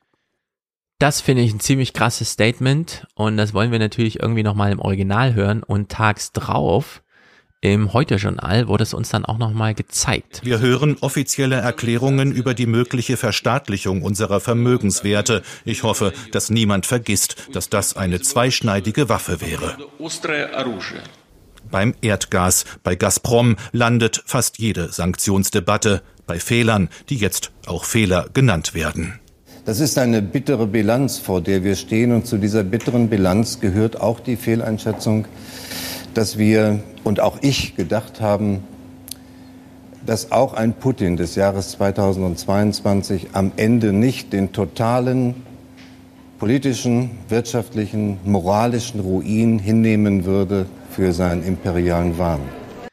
So, das bedeutet ja, äh, nicht nur wird jetzt von Steinmeier ein Umdenken verlangt, sondern er unterstellt auch, dass der Putin irgendwann mal falsch abgebogen ist. Sonst hätte man das ja im Vorfeld gesehen und anders reagiert. Also sozusagen das nachdrückliche Rechtfertigen einer eigenen Russlandpolitik, die heute anders beobachtet wird, weil wir es heute mit einem anderen Putin, der Putin des Jahres 2022, zu tun haben. Bevor wir das anhand von Christoph Heusken aufarbeiten, was super interessant ist, hier nochmal Thomas Kutschat, Kut, Kut, Kutschatti von der SPD, den ich gar nicht so auf dem Schirm hatte, aber er ist ein SPD-Vize, also hoch in der Partei angesiedelt. Denn das Problem, was Steinmeier gerade hat, oh Mann, ich muss ja meine eigene Geschichte nochmal aufarbeiten. Auf der anderen Seite bin ich gerade Bundespräsident, das bringt mich ja ganz schön in die Bredouille. Dasselbe gilt natürlich auch für Angela Merkel. Die sitzt ja gerade an ihrem Erbe, schreibt ihre Bücher und so weiter und möchte dann eigentlich nochmal ein paar tragende Entscheidungen ihrer Karriere aus ihrer Perspektive schildern und sie kommt gar nicht umhin, dass es jetzt wahrscheinlich erstmal nur um äh, Putin und so weiter gehen kann. Sie wird jedenfalls hier mal ein bisschen ins Feuer gestellt. Frau Merkel hat 16 Jahre die Regierungsgeschäfte in Deutschland verantwortet, ganz maßgeblich die Politik auch gegenüber Russland mitbestimmt.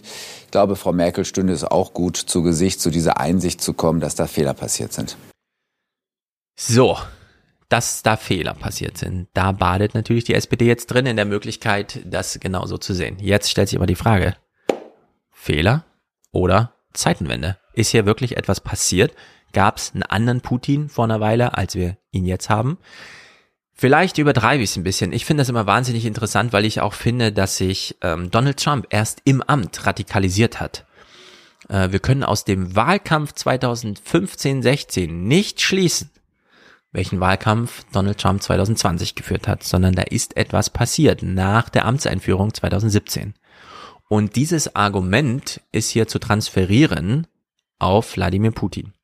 Der hat jetzt eine andere Entscheidung getroffen als 2014. Da ist er in die Krim eingefallen, hat das so verdeckt gemacht.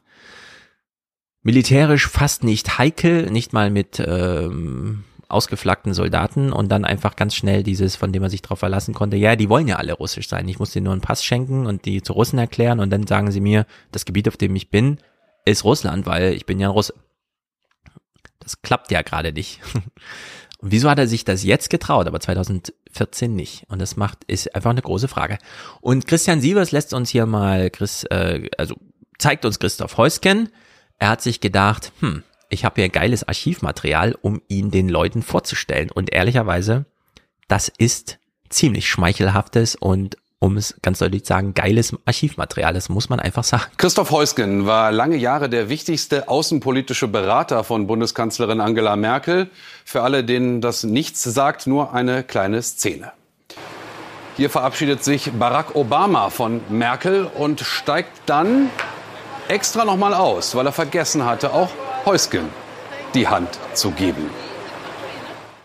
Tschüss, Christoph, hat er da gerade noch gesagt, glaube ich. Wir sagen jetzt guten Abend an den Vorsitzenden der Münchner Sicherheitskonferenz. Namt Herr Heusgen. Guten Abend, Herr Sievers. Beeindruckend, so ein Foto, Videomaterial zu haben über sich. Obama ist nochmal aus dem Auto ausgestiegen, um Christoph Heusgen auch Tschüss zu sagen. Also Referat leider 6, Außenpolitik, Kanzleramt, bevor er dann äh, für die UN äh, Deutschland vertreten hat, in der UN. Und jetzt die Münchner Sicherheitskonferenz leitet. Thema historische Irrtümer. Haben wir uns in Putin getäuscht? Was ist hier los? Wo muss die Aufarbeitung stattfinden? Heusken leitet jetzt die Münchner Sicherheitskonferenz. Er ist diesmal, glaube ich, schon Leiter gewesen oder noch Gast, keine Ahnung. Sie fand ja nur Tage vor dem Einmarsch der russischen Soldaten statt, im März. Und während wir gerade ganz viel Revision haben, was weiß ich, Leute sagen, ich bin Politiker und habe mich immer gegen die Impfpflicht ausgesprochen, jetzt bin ich aber dafür und dann am Ende kommt es doch nicht dazu. Also eine Revision folgt auf die nächste und man entschuldigt sich für jeden Scheiß. Christoph Heusgen entscheidet sich hier für eine andere Strategie. Wir sehen heute, dass ähm, Putin sehr viel weiter gegangen ist, als wir gedacht haben. Ich muss Ihnen ganz ehrlich sagen, noch am Ende der Münchner Sicherheitskonferenz, vier Tage vor dem Einmarsch Russlands in die Ukraine war ich angesichts auch des großen Einvernehmens, was in München geherrscht hat, der Meinung, Putin wird nicht einmarschieren. Er ist einmarschiert und er hat damit das Völkerrecht massiv ähm, gebrochen ähm, und ähm, er hat äh, alles das, was über Jahre, Jahrzehnte versucht worden ist, mit Russland aufzubauen, zunichte gemacht. Jetzt ist es natürlich so, dass man hinterher immer schlauer ist. Ähm, manche, muss man aber sagen, waren es vielleicht auch vorher schon. So, das kann Christian Sievers natürlich machen, ja. Manche wussten es aber. Wieso sie eigentlich nicht? Und hier gilt einfach die ganze Gravitation, die ganze Gravitas von Christoph Heusgen. Niemand in Deutschland ist außenpolitisch versierter als er. Und er hat noch Tage vorher nicht daran geglaubt, dass Putin das macht, was er macht. Und diese Standfestigkeit finde ich bemerkenswert. Und ich sage nicht bewundernswert im Sinne von, sondern das finde ich bemerkenswert. Denn wir haben es hier mit einer inneren Überzeugung zu tun. Wenn Christoph Heusgen oder Menschen in dieser Verantwortung, in dieser auch Entscheidungsbefugnis, ist ja nicht, dass er irgendwie Außenpolitik beobachtet, wie die ganzen Professoren, oder nacharbeitet, wie die Richter, sondern das ist jetzt Politik. Christoph Heusken hat hier mitentschieden, mitberaten. Er war so richtig drin. Er hat über Jahre diese Russlandpolitik Er ist von allen, die wir hier im Fernsehen gesehen haben, der einzige, der mehrfach mit Putin sprach, der bei Putin war, der Putins Klientel da kannte, der Putins inneren Kreis kannte. Obama ist für ihn aus dem Auto ausgestiegen, er dachte, dem muss ich noch Tschüss sagen, mit dem habe ich mich gut verstanden oder was auch immer. Wenn Christoph Heusgen hier sagt, ja, ich weiß, äh, viele sagen jetzt, und das kann man lottomäßig wahrscheinlich einfach, ja, manche hatten halt einen Glückstreffer bei den Prognosen, aber ich sage Ihnen aus meiner Position, ich habe das vorher nicht gewusst. Das war mir nicht klar, dass das passiert. Dann bedeutet das was. Denn das zeigt uns wieder, wenn sowas wie ein Krieg einmal beginnt, ist das unberechenbar, was da passiert. Da hört dann einfach Politik auf. Da kann man vorher machen, was man will. Einmal die Kriegsentscheidung getroffen, zack, irgendwelche Soldaten biegen rechts ab, weil links die Brücke zerstört wurde. In dieser, wie soll man sagen, Reichweite an Irrationalität muss man rankommen. Die kann man nicht einpreisen. Äh, klar, jetzt kann man juristisch alles aufarbeiten und so weiter, aber ich finde das, ähm, das ist ein crazy Fernsehmoment gewesen. Insbesondere, wenn man den jetzt verkoppelt mit dem zweiten Spruch von Heusken. Irgendwann hat Putin aufgehört, Menschen zu empfangen. Irgendwann hat Heusgen aufgehört, nach Putin, äh, also zu Putin zu fahren und solche Besuche zu machen, auch weil er äh, die äh, seine berufliche Position geändert hat. Und trotzdem muss man irgendeine rationale Erklärung finden für das, was geschah. Und das ist hier auch so. Und es ist, wie soll man sagen, das sollte uns alle, äh, wir müssen jetzt ganz genau zuhören, was uns Christoph Heusgen hier versucht zu sagen. Wir haben immer versucht, aber mit Russland in Kontakt zu bleiben, auch immer wieder zu versuchen, ähm, Russland einzuhegen. Wir haben ja dann nach der Invasion 2014 nach, ähm, in die Ukraine, als ähm, sie die Krim besetzt haben und den Donbass in harten Verhandlungen dazu, dass er, dass er aufgehört hat mit dem Vormarsch seiner Zeit. Wir haben dann versucht, in harten Verhandlungen Verhandlungen auch ihn ähm, einzudämmen. Was wäre die Alternative gewesen? Ich glaube, es war immer richtig, mit Russland zu sprechen. Ähm, was jetzt passiert ist, hat allerdings alle ähm, Dimensionen gesprengt. Und ich glaube, es hat sehr viel auch damit zu tun, dass Putin in den letzten zwei Jahren ähm, isoliert war. Er hat nicht mehr mit der Außenwelt gesprochen. Er hat sich äh, seine eigenen Fantasien über die Ukraine hatte sich zu eigen gemacht und daran geglaubt. Und das war etwas, was sehr dramatisch war, was ich ähm, vor vielen Jahren so in dieser Dramatik nicht abgezeichnet hat. Was ist, wenn es stimmt? Wir haben im 29er schon darüber gesprochen. Die Gassen war bei Esra Klein, New York Times hat's groß gespielt. Sie haben äh, Ausschnitte davon als im The Daily Podcast, im zweit reichweitenstärksten Podcast der Welt gespielt. Was ist, wenn diese Entscheidung einfach getroffen wurde von Putin, weil er sich in Einsamkeit radikalisiert hat? Also die Reichweite so eines Gedanken kann man es gar nicht, dann ist ja wirklich fast alles möglich. Und der Häusken ist das hier, der das sagt. Das ist nicht irgendjemand aus dem Internet oder so, sondern das ist der Christoph Häusken. Das ist, ich finde das alles unglaublich, unglaublich. Kann das nicht glauben. Naja, aber mit dem Gedanken muss man sich wahrscheinlich anfreunden. Es ist alles möglich. Manchmal hat man so Ereignisse im Leben, wo man denkt, scheiße, das ist passiert, krass, es ist ja wirklich alles möglich. Man kann sich auf nichts mehr verlassen. Und das ist hier so ein Moment. Äh, nein, wir revidieren nicht 20 Jahre Politik mit Putin und so weiter, sondern es ist irgendwann etwas passiert, Zäsuren, jetzt Zeitenwende, wie auch immer. Wir reagieren auf ein unvorhersehbares, aber, wie wir gesehen haben, mögliches Ereignis. Und ja, wie machen wir eigentlich künftig Politik? Heusken fängt sich hier für uns und schließt nochmal die Klammer. Wir haben sie aufgemacht. Georg Ressle erzählt, was da vor sich ging. Wir brauchen dafür Schuldige, wir brauchen dafür einen Rechtsweg, wir müssen Urteile fällen und so weiter. Sowas darf nicht wieder passieren. Stellen dann irgendwie auf dem Wege der Verhandlung fest, das ist einfach Krieg. Das ist die Realität des Krieges. Wir müssen einfach Kriege vermeiden. Jetzt ist es zu spät. Das Kind ist im Brunnen gefallen. Aber wir können noch diejenigen, die wir am Krieg schuldig sehen, nicht die den Befehl gegeben haben, biegt mal da rechts ab und äh, zerstört alle Dörfer, die ihr seht, sondern diejenigen, die den Befehl gegeben haben, jetzt ist Krieg, die also diese Zäsur, diese Zeitenwende verursacht haben. Diejenigen müssen wir aus der Gesellschaft isolieren. Wir haben schon gehört, Nehammer war noch bei Putin und dann sagten schon andere, nee, wir reden jetzt nicht mehr mit Putin. Der ist jetzt isoliert, der ist kommunikativ außen vor. Er ist exkommuniziert. Er findet in dieser Gesellschaft nicht mehr für uns statt. Wir versuchen nur noch Containment, ja, einzudämmen, was diese Leute als Probleme äh, hervorrufen. Und da hat Heusgen hier ganz klare Worte im Finale seines Gesprächs. Herr Heusgen, lassen Sie uns jetzt an der Stelle vielleicht mal nach vorne gucken. Ist denn noch denkbar, mit äh, Wladimir Putin jemals wieder an einem Tisch zu sitzen? Zum Beispiel beim nächsten G20-Gipfel, der ist im Herbst in Indonesien. Ich halte es für schwer vorstellbar, dass man mit Putin nochmal um einen Tisch sitzt. Das ist jemand, der alles internationale Recht gebrochen hat, was es zu brechen gibt. Auf ihn kann man sich nicht verlassen. Man kann ähm, das Papier, auf, dein, auf äh, dem seine Unterschrift äh, steht, kann man, ist es nicht wert. Ähm, es ist ähm, sehr, sehr schwierig, sich vorzustellen. Putin hat alle Glaubwürdigkeit verloren. Er hat, ähm, er begibt, ähm, er begeht Kriegsverbrechen. Ähm, aus meiner Sicht gehört es eben auch nach dem, auch was man gesehen hat, was die russischen Streitkräfte im Auftrag Putins machen. Er gehört so wie Milosevic vor einen internationalen Gerichtshof. Ja, es gibt mit Putin nur noch eine Sache zu regeln. Die geben wir vor. Es ist der Rechtsweg. Es ist nur noch das Gespräch mit dem Richter. Äh, und es ist ja interessant, wie er das so durchgeht. Er ist ein Kriegsverbrecher. Die Unterschrift ist nicht mehr wert, das Papier, auf dem sie steht. Also er ist überhaupt nicht mehr vertragsfähig, kein Prokura, nichts. Man kann mit ihm nichts mehr regeln. Äh, und man kann mit ihm auch nicht kommunizieren. Worüber sollte man mit ihm kommunizieren? Es gibt hier nichts mehr zu sagen. Also in der Hinsicht, äh, das Urteil ist gefällt. Es findet Krieg statt. Krieg an sich ist grausam und deswegen sind alle, die am Ende für ihn verantwortlich sind, hier vor Gericht zu bringen. Und damit ist Putin gemeint, Lavrov und so weiter. Das wurde jetzt diese Woche so geklärt. Ich glaube, äh, davon wird nicht mehr abgerückt. Es wird keine weiteren Politikerbesuche in Moskau und wo auch immer geben. Äh, es wird wahnsinnig schwer für, naja, wie soll man sagen, Assad und so weiter kann man da einfach isolieren. Da kann man aber nicht hinreißen. Das ist natürlich mit Russland umso schwieriger.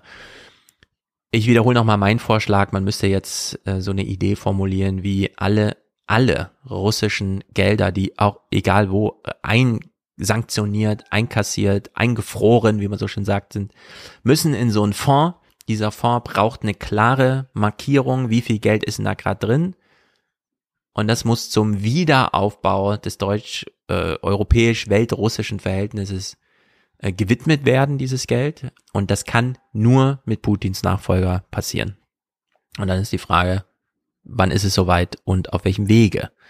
Kommt es dazu. Das ist natürlich äh, unter allen, die in Deutschland gerade da sitzen und wie ich finde, völlig naiv sagen, die Sanktionen bringen ja gar nichts, ist ja alles nur Blödsinn.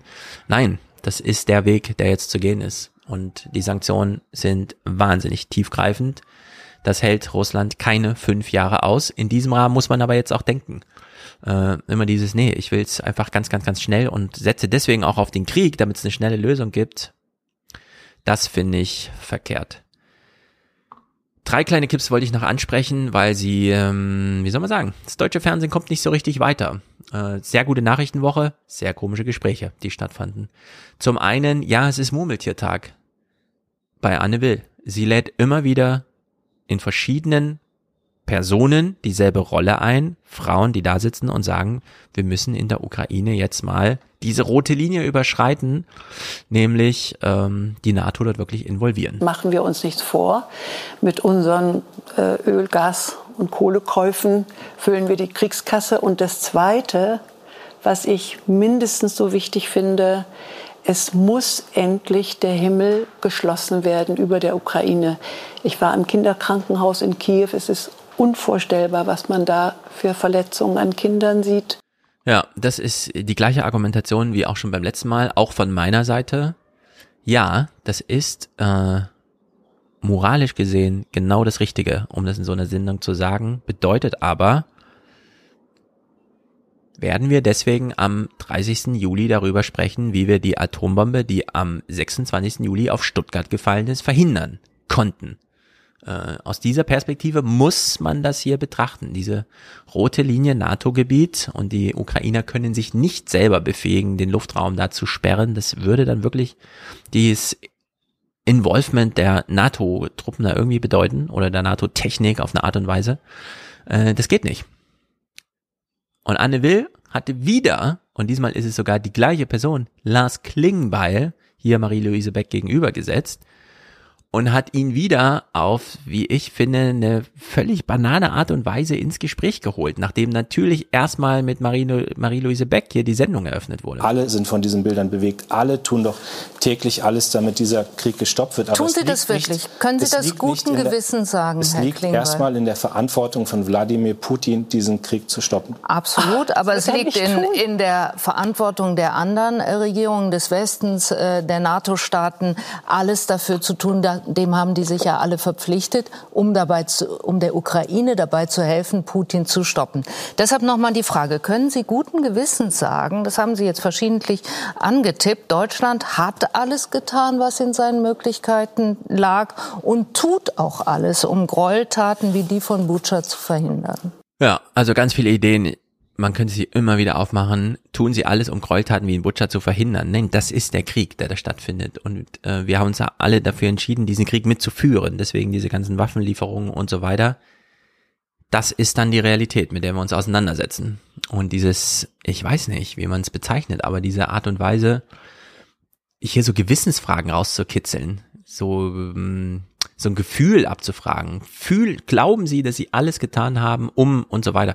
Das ist einfach der Sache nicht angemessen. Hier wird einfach Programm gemacht und dieses Programm heißt einfach, es muss eine kontroverse Stunde stattfinden und da hat sie natürlich mit Marie-Louise Beck genau die richtige sich eingeladen, die das nämlich füllen kann von der einen Seite, was Lars Klingbeil immer wieder unter Druck setzt, das moralische Dilemma und die moralische Dimension, die emotionale Dimension anzuerkennen und trotzdem, wie Annalena Baerbock immer wieder betonte, gegen das eigene Herz eine rationale Kopfentscheidung zu treffen, weil sie die richtige ist, weil sie antizipiert, was ansonsten noch möglich ist. Und ich finde, Marie-Louise Beck hat es an einem Punkt ein bisschen übertrieben und das ist so gegen Ende der Sendung. Also die Sendung geht in diesem Modus, wie diese beiden Clips sind, fast die ganze Stunde und dann äußert sich Marie-Louise Beck, die ja nun eingeladen wurde, um das emotionale, moralische Argument zu machen. Sie schildert die Lage der Kinder in den Krankenhäusern, die sie da gesehen hat. Und verdreht dann aber völlig die Tatsachen. Und nochmal, das, was Putin gerade tut, basiert nicht auf der Frage von ökonomischer Vernunft. Und ich glaube, dass das Embargo ihn nicht ökonomisch vernünftig werden lassen würde. Herr Alexander. Mich erstaunt, dass Sie immer auf Frau Beck antworten und sagen, emotional. emotional. Ich bin eine Frau. Also das weiß ich jetzt nicht, ob es daran liegt, aber ich finde, Ihre Argumente sind doch äh, ganz vernünftig. Hingegen Ihr Argument, äh, Putin hätte den Krieg nicht aus ökonomischen Gründen gemacht. Unsere ganzen Sanktionen basiert nicht auf zielen auf die Ökonomie. Er schadet der Wirtschaft in Russland. Ja, das war die eigentlich Kontroverse.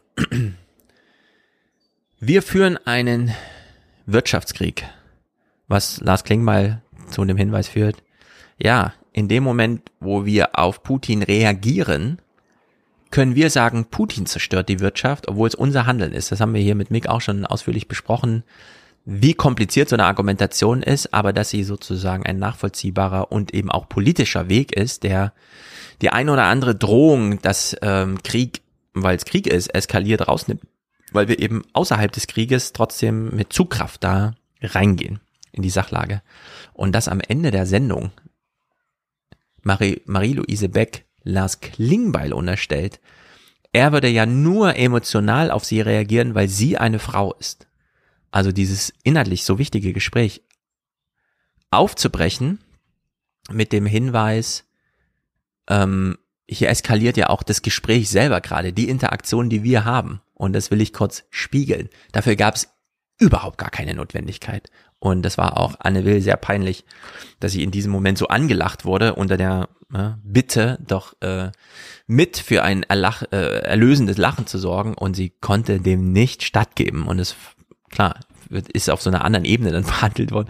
Aber das so zu sehen war auch wirklich ein bisschen traurig so insgesamt, denn das ist keine Debattenkultur. Das ist ganz schlimm. Gut, das war wirklich äh, eine Nachrichtenwoche, die es in sich hatte. Wir kommen gleich zu Ungarn, vorher noch ein Unterstützerdank und ich will noch auf die Musik hinweisen, die am Ende dann folgt, aber das kann ich ja dann mal mit äh, Niklas zusammen machen. Äh, genau, wir können ja eigentlich direkt zum Unterstützergang gehen, denn das ist die kleine Pause, die jetzt auch alle brauchen. Und dann bis gleich mit Niklas. Und das ist unser kleiner, so wichtiger Moment für Dankbarkeit und Achtsamkeit Letzter Aufruf für den Alias Express. Die Fahrkarten bitte. Gebucht hat, und das finde ich überraschend, aber genauso großartig, Christopher, er schreibt, vor der EZB abhängen klingt gut, aber erstmal mehr Culpa fürs jahrelange Schwarzhören. Ja, ich hoffe, ich habe vorhin alles zum Thema EZB gesagt. Der Link ist da. Äh, Donnerstag nächste Woche treffen wir uns. Ich bin gespannt, wer kommt. So locker wie möglich. Und dann aber auf die 12. Christopher, ich freue mich auf dich natürlich ganz besonders. 250 Euro, das ist eine Ansage. Das ist ja selbst im Aufwachen-Style hier eine Präsentatorenschaft. Für heute ist sie eingetragen im Video.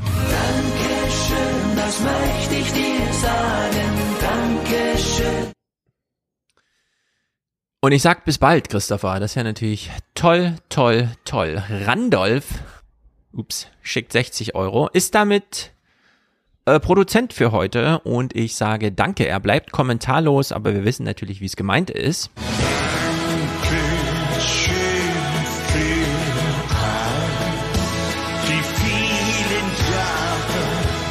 Es ist ein großer Dank und dem fühle ich mich hier auch mit Gegendank verpflichtet. 42 Euro Produzentenschaft aus Dresden mit Grüßen von Stefan. Danke Ihnen, Herr Zamperoni. Stefan super treu. Das hat sich hier auch schon aufsummiert auf mehrere Präsentatorenschaften.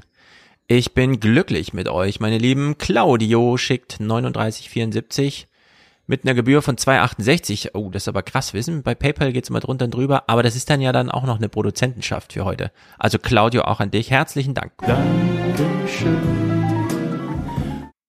Konrad ist dabei mit einer Podcast-Unterstützung. Danke, Angela Merkel. Danke, Angela Merkel. Wer vermisst sie? Irgendwer hat auf Twitter heute gefragt. Wer vermisst Angela Merkel? Ich glaube Linus oder so. Niemand vermisst sie. Große Aburteilungen stehen an. Jan Ole, danke für den Podcast. Weiter so, sagt er. Aaron ist hier dabei. Und Yannick mit einem monatlichen Dank. Grüße euch alle. Cornelius und Lukas. Lukas sagt, danke Stefan. Ich sage, danke ihr alle. Einfach Dankeschön, ganz einfach Dankeschön. Tanja schickt 20 Euro aus Österreich. Ich grüße nach Österreich. Ähm, Tanja ist ein Adler. Ich will euch langsam anteasern. Äh, ich habe gerade eben aus der Post ein Buch in Empfang genommen. Ich halte es mal in die Kamera. Alfred Adler gesammelte Werke. Das sind 1000 Seiten und ist nur ein Drittel der gesammelten Werke. Ähm, wie soll man sagen? Man wird ein neuer Mensch. ich war selten so überrascht und ich weiß, ich kann jetzt Menschen besser einschätzen und ich weiß, Tanja ist ein Adler und das ist das bewundernswerteste überhaupt, was man sagen kann über einen Menschen, finde ich. Äh, Aufklärung folgt. Irgendwann im Neue 20er Podcast, ich werde über Bücher sprechen, die ich jetzt gelesen habe und die mich sehr getröstet haben und auch sehr verändert haben. Ähm, Jan ist hier für alle Aliens. Er ist ein Alien, wir sind alle Aliens. Wir fliegen hier durchs All und wissen nicht, wohin. Peter, ich grüße dich, du sagst Danke und Björn will hier zivilen Ungehorsam. Ich hoffe, wir konnten ihn so ein bisschen liefern.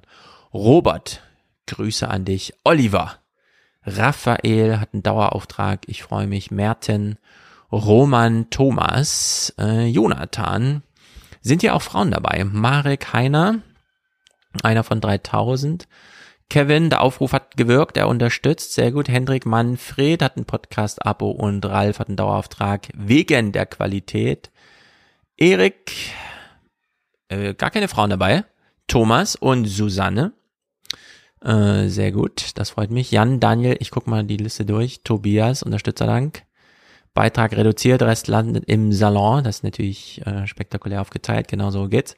Markus, Harald Schmidt geht immer, was auch immer das bedeuten soll. Lukas, äh, Lukas, äh, Marcel, Corbinian. So, jetzt bin ich aber Mick. Mick habe ich in Berlin getroffen, äh, das allererste Mal überhaupt. Ich habe mich sehr gefreut, war allerdings auch ein bisschen angebunden, denn ich bin nicht alleine gereist, sonst hätten wir da eine ganz wilde Nacht verbracht äh, in Berlin. Äh, er äh, hat sich ja die springende, klingende Münze rausgesucht. Wohlan, Kutscher. Spanne er die Pferde ein und spute sich, denn springend klingt die Münze. Und ich habe sie natürlich hier einfach auf meinem neuen Ding. Ron Und Manuela, kann man das schon als Frau durchgehen lassen? Vielleicht ist es ja nur Ron gewesen. Ich guck mal noch. Franz, oh, Grüße nach Hamburg. Äh, in die große Stadt.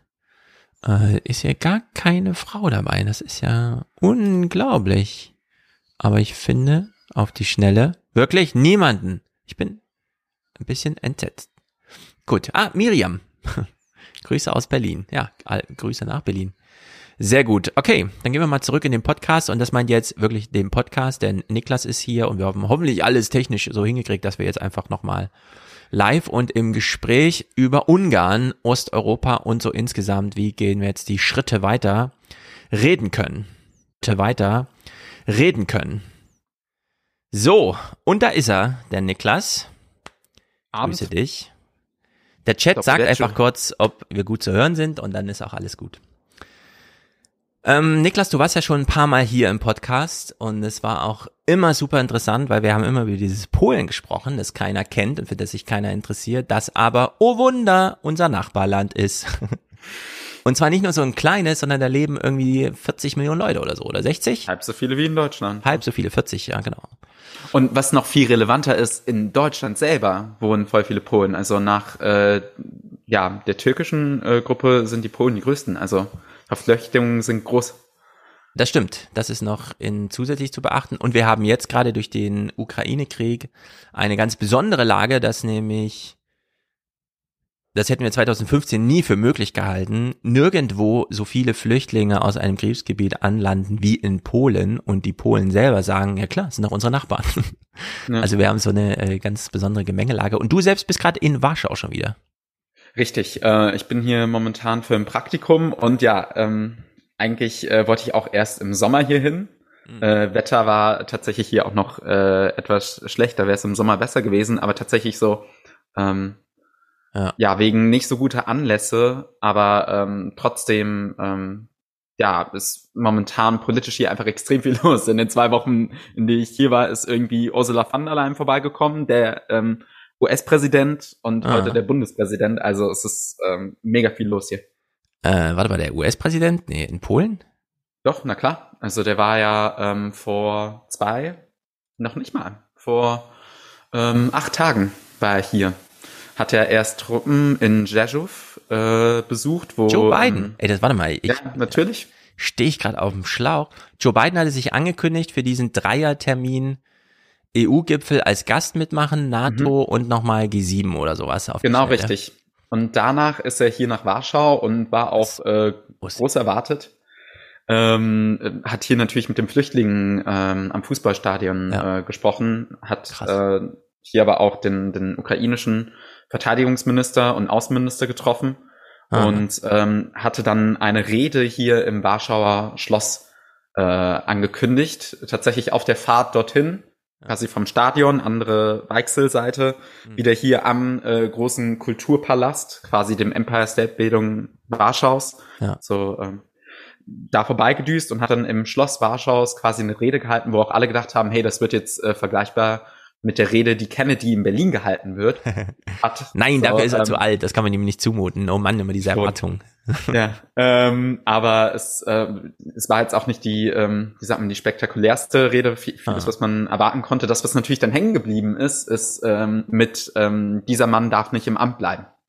Hm. Ah, mhm. da hat er das gesagt, weil diesen Spruch selber äh, also diesen Nachsatz, oh Mann, dieser Typ darf nicht im Amt bleiben, äh, mhm. den, der ist natürlich super präsent, weil da gab es ja auch einen Hex on Tap nochmal eine extra Stunde dazu und ja. so weiter, weil das Excel auch so, ja, stand nicht im Manuskript, aber er wurde trotzdem so gesagt. Biden hat es nicht wirklich zurückgenommen. Sein Team wollte es einfangen. Einen Tag später hat es einfach bestätigt so. Er will, will keine Worte von sich revidiert wissen. Okay, sehr gut. Ich habe nämlich nur noch im Hinterkopf gehabt, dass Kamala Harris da war, um Kohlen aus dem Feuer zu holen oder Kartoffeln, wie auch immer dieser Spruch ist. Mhm. Weil ja zwischendurch unklar war, wie man jetzt mit diesen Kampfflugzeugen umgeht. Also Polen hätte gesagt, ja, die können ruhig in die Ukraine, aber nicht über uns. Wir fliegen die nicht los. Mhm. Die müssten dann mhm. vorher nach Rammstein geflogen werden oder so. Und ja. um da wieder für gute Luft zu sorgen, kam irgendwie Kamala Harris vorbei, um nochmal zu sagen, ja, es ist wirklich gute, es ist ein gutes freundschaftliches Verhältnis mit Polen, das wir haben. Okay, ja. sehr gut. Und heute, und das wusste ich auch nicht, eben noch im äh, Fernsehmoment der Woche äh, über äh, Steinmeier gesprochen. Er war heute bei euch. Hier um die Ecke. Also ich wohne äh, nicht weit vom äh, Präsidentenpalast, vom, vom sächsischen Park, wo auch das äh, Grabmal des unbekannten Soldaten ist. Mhm. Und äh, im, im Präsidentenpalast war dann äh, vorhin 18 Uhr, glaube ich, äh, noch eine Pressekonferenz. Äh, und nach dieser Pressekonferenz hat dann irgendwie äh, on the side äh, Steinmeier noch vor den deutschen Kameras gesagt, ähm, dass eigentlich mit Duda geplant worden ist, äh, dass die beiden zusammen mit dem baltischen, äh, mit dem Präsidenten hm. der baltischen Staaten auch nach Kiew reisen, aber äh, offensichtlich ist äh, ja der Bundespräsident dort nicht erwünscht. Ähm, ja, das finde ich crazy, weil es, wir in Deutschland haben ja immer so ein, ja, sollte nicht der Kanzler mal fahren und so weiter. Aber das ist so eine Ausladung, ist das so semi-öffentlich? Wie, wie, also du sagst es jetzt so, aber das ist. Es, es wird äh, sicherlich nachher äh, oder jetzt gerade in mhm. der Tagesschau, beziehungsweise nachher in den Tagesthemen äh, ja, thematisiert werden. Ähm, ja. Ich weiß noch nicht, was das für, für, für ja, Konsequenzen und so weiter hat, aber ähm, man, ich hatte mir die, das Pressestatement von ihm angehört und er wirkte natürlich äh, betroffen und ähm, ja, na gut, Einfach. dann ist das eine tagesaktuelle krasse Sache. Die warten wir dann mal ab, bis die Nachrichten bringen. Ich höre im Chat, wir sind gut zu hören. Äh, dein Bild hängt manchmal, aber das liegt am Internet, da kann man jetzt wenig machen. Äh, aber äh, solange der Ton gut ist, ist ja alles gut. Gut, wir wollen ein wenig noch über Ungarn sprechen, denn in Ungarn wurde gewählt. Und du hast auch Clips bereitgelegt. Ich habe sie hier schon in der Liste, aber von mir ungesehen. Das heißt, du rufst sie dann einfach auf. Mein Vorschlag wäre, wir gehen Gerne. einfach mal diese Ungarn-Liste durch wie ähm, chronologische Nachrichten, die aktuelle Nachrichtenwoche plus Ergänzung, was auch vorher so im, was mhm. weiß ich, Kulturzeit oder so mal kam.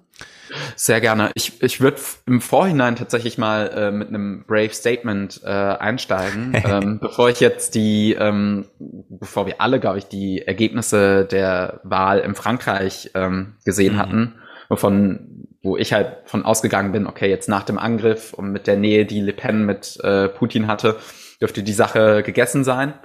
Ähm, ja, ähm, davor bin ich eigentlich und auch vor dem Angriff äh, Russlands auf die Ukraine bin ich, ähm, so habe ich in dem Kalender, in meinem Kalender gedacht, okay, ähm, diese Wahl in Ungarn wird jetzt äh, dieses Jahr so das wichtigste Datum äh, in Europa mhm. äh, sein bezüglich, ja. wie, wie die Zukunft von Europa weiterhin aussehen wird. Und ähm, ja, unter der Prämisse müssen, sollten wir das, glaube ich, auch schauen, dass da äh, sich was super Wichtiges abgespielt hat. Wir hatten in den letzten Folgen immer über Polen gesprochen und über die rechtsstaatlichen äh, Probleme dort und was das für die EU in, insgesamt bedeutet. Und ähm, Polen und Ungarn sind da ja quasi Best Buddies, die sich immer ähm, den Rücken frei halten sozusagen, mhm. besonders was Artikel äh, 7 Verfahren, also Entzug des Stimmrechts im EU-Rat äh, betrifft. Ja. Und entsprechend wäre es entscheidend, dass ähm, ja entweder auf polnischer oder auf ungarischer Seite man endlich ähm, wieder zurück ins demokratische äh, Spektrum äh, findet, ins rechtsstaatliche, damit man, ähm, wie gesagt, die, die anderen äh, der beiden ja dann mehr wieder isolieren könnte mhm. oder wirklich dann mal Werkzeuge zur Anwendung bringen. Genau. Und ich glaube, äh, wir können auch im Vorfeld nochmal sagen, Polen und Ungarn haben gerade unterschiedliche Perspektiven auf Russland. Also das ist gerade ja. nicht diese Einheit, die ansonsten immer so selbstverständlich war, sondern diese beiden Länder blicken gerade ganz unterschiedlich auf Russland. Ähm, wir können, vielleicht fangen wir, ja wahrscheinlich werden wir auch äh, beim Schauen der Clips äh, tatsächlich anfangen müssen, etwas zu differenzieren, dass die Autokratisierung, die in Ungarn äh, läuft, tatsächlich ähm, läuft ja schon zwölf Jahre, hier in Polen mhm. sieben, äh, dann aber doch in Ungarn schon äh, weitaus äh, ja. fortgeschrittener zu sein scheint als hier in Polen. Genau, wir machen es mal so. Ich habe zwei Clips, die sich explizit mit Ungarn, Russland beschäftigen. Der eine davon ist vom 24.3. Die anderen sind aktueller, der ist vom 24.3., denn ich fand es auch überraschend, dass in der Maybrit Illner Sendung, in der Maritas Lomka sie krankheitsbedingt vertreten hat, Ungarn Thema war. Katharina Barley war zu Gast, ähm, hat zugeschaltet aus Brüssel erklärt, wie es so gerade läuft mit den Sanktionierungen und so weiter, wie man das so macht.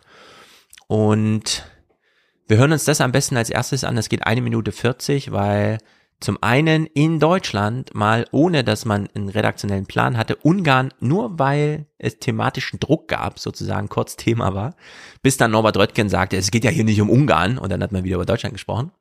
Äh, aber wir hören uns das mal an, denn Ungarn ist das einzige Land, das von Katharina Barley hier als das schert aus. Das ist in dieser großen, großen Einheit, die auch Putin so überraschen soll und uns selber noch mehr überrascht, dass sie überhaupt vorhanden ist, hier in Europa, das da ausschert. Setzt aber doch natürlich voraus, dass die Europäer dann auch gemeinsam stehen. Frau, Mhm. Frau Barley, äh, die Frage für Sie nach Brüssel weitergereicht. Tun Sie das denn? Denn man sieht ja schon, dass es da auch Fliehkräfte gibt. Also ich denke zum Beispiel mal an, an Herrn Orban, an Ungarn die ja ähm, nicht wollen, dass, oder er will es jedenfalls nicht, dass die Waffen durch sein Territorium transportiert werden. Da stellt er sich ja schon mal außen vor.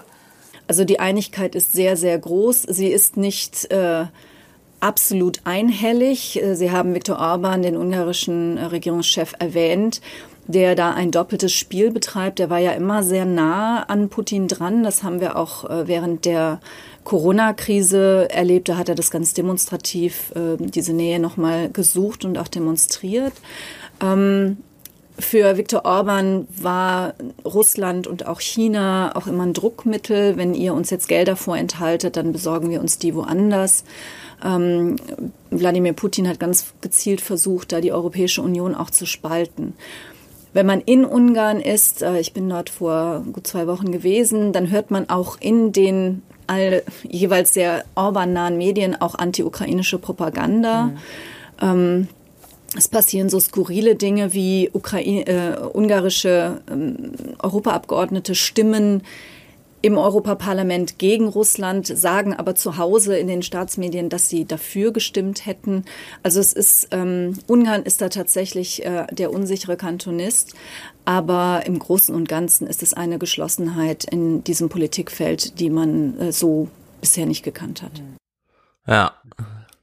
Also man, man muss ja sagen, also es gab einen äh, Clip, ich weiß nicht, ob der hier auch mal äh, besprochen worden ist, in dem äh, Zelensky mal wieder zu einer Ratssitzung der EU zugeschaltet worden ist und dann macht er wirklich so ein Durchzählen, so, okay, wer steht, wer steht nicht, okay, ich weiß, dass ihr an meiner Seite steht, irgendwie ja. ähm, Frankreich, irgendwie Notfall, weiß ich, dass ihr auch bei mir seid und so. Mhm. Für Deutschland spart er sich dann ein bisschen was auf äh, und sagt dann, ich hoffe, dass ihr auch bei uns stehen werdet, glaube ich, so ungefähr.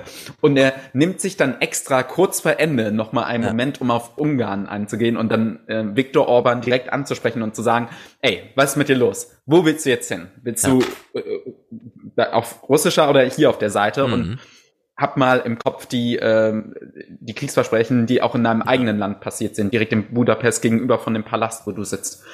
Ähm, tatsächlich gab es hier in Polen auch ähm, letztens äh, Streitigkeiten, weil ähm, Kaczynski sich sogar von Orban distanziert hat, weil Orban äh, nicht so schnell ähm, Butscha als ähm, das betitelt hat, ähm, was es war, nämlich äh, Kriegsverbrechen, die ja stattfinden, Mhm. die Bilder verurteilt hat. Ja. Ja, genau, es also- geht zur Sache und es ist auch interessant in Deutschland, wenn Robin Alexander, der ja auch immer so richtig aus dem Nähkästchen und aus der Expertise heraus äh, darüber redet, dann nochmal auf Polen zu sprechen kommt, zum Beispiel äh, Kaczynski, ja, ich, äh, es ist Kac die, die beiden Brüder und der eine ist noch, ne, das, äh, Ja, der eine ist, äh, Eine ist im, Flugzeug Flugzeugabsturz, damals gestorben. das sich vorgestern gejährt hat, auch tatsächlich. Ach, das war jetzt auch schon wieder. Das übersehen wir ja in Deutschland immer, was Ja. das für ein Termin ist in Polen. Okay, Das also halt, genau. crazy. Das Also hier- ist, ja. Ja, ist wie los. Ja. Und äh, wenn Robin Alexander dann kurz darauf zu sprechen kommt, dass ja Kaczynski gerade die Phalanx mit aufbaut und gleichzeitig aber für uns ein ganz schwieriger Typ ist in Deutschland. Also so, es ist eine ganz komische Gemengelage, sich das gerade so anzuschauen. Und dieser Widerspruch, wie machen das die Ungarn, wie machen das die Polen gerade mit Russland, ist wirklich frappierend. Und das hat sich dann nochmal niedergeschlagen am 30.04., also sind wir also schon so richtig am Wahltermin dran. Und da wurde in, im Heute-Journal nochmal auch mit O-Tönen äh, oder zumindest einem Zitat von Orban hier kurz dargestellt, wie die Haltung zu Russland ist. Orban zögerte zunächst bei Sanktionen und die NATO-Partner mussten ihm die Aufstockung von NATO-Truppen in Ungarn förmlich aufdrängen.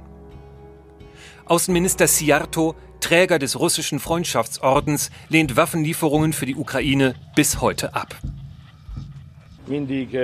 Krieg bringt immer Risiko und Gefahr. Das ist in unserer Nachbarschaft, das ist gefährlich. Wir müssen da rausbleiben. Und das stimmt auch. Ich habe das heute ja. schon wieder in irgendeinem Podcast gehört vom Deutschlandfunk, glaube ich. Ähm, ja, die Polen reagieren auch anders auf diesen Krieg, weil das für die ein Nachbarland ist. Und dieses Gefühl haben wir in Deutschland ja so gar nicht. Ne? Hm. Obwohl das eben auch, wir sagen immer, das ist so näher und da kann man mit dem Zug hinfahren und machen ja auch viele und so weiter. Aber Russland, Nähe. Ja. Also Russland ist näher von Berlin als München. Nur noch mal, also Kaliningrad. Ah, ja, ja, das ist, na gut, klar, wenn man es dann so aufmacht. Ähm, natürlich besonders crazy, ja.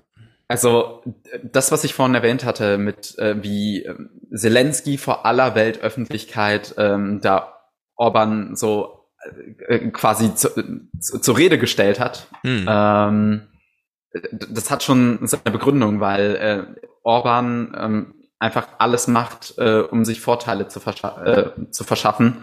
Ja. Ähm, nicht mal ähm, primär, würde ich sagen, für sein eigenes Land, sondern äh, dafür, dass er sich Machtmittel sichern kann. Und da spielte, wie gesagt, äh, dieses Tänzchen, was Katharina Barley beschrieben hatte mit, okay, zur Not hatte ich mir noch irgendwie bei Russland oder bei China äh, eine Tür auf und verhindert jetzt, das war auch einer der Gründe, warum Zelensky ihn ganz konkret äh, ja, angesprochen hatte, beispielsweise Waffenlieferungen über äh, Ungarn an die ja. äh, Ukraine. Und ich denke, man muss das jetzt so drastisch ähm, formulieren.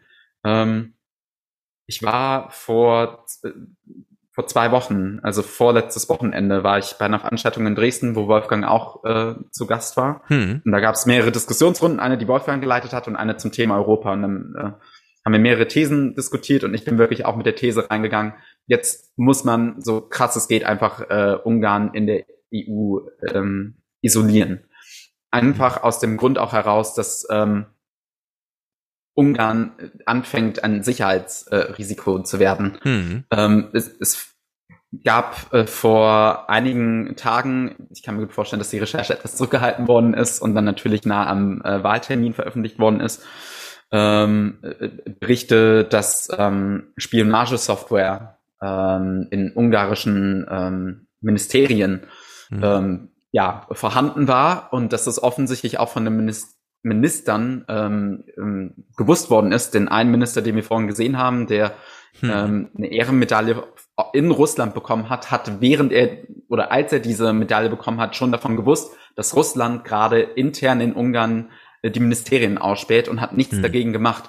Und da geht's dann auch um äh, NATO-interne Papiere. Also ähm, tatsächlich sind auch die Amerikaner ähm, echt quasi äh, mit, mit ihrer Geduld langsam ja. am Ende. Und ähm, ich bin jetzt auch sehr froh, dass äh, von der Leyen den äh, Rechtsstaatsmechanismus ähm, gezogen hat, ähm, womit ähm, Ungarn Mittel aus dem normalen EU-Haushalt mhm. gekürzt werden. Ich habe heute aber auch Interviews äh, von Experten aus Ungarn gehört und die haben gesagt, dass das Wichtigste sein wird, dass, ähm, wie gesagt, die Gelder aus dem äh, Fit for 55-Programm einfach nicht fließen dürfen.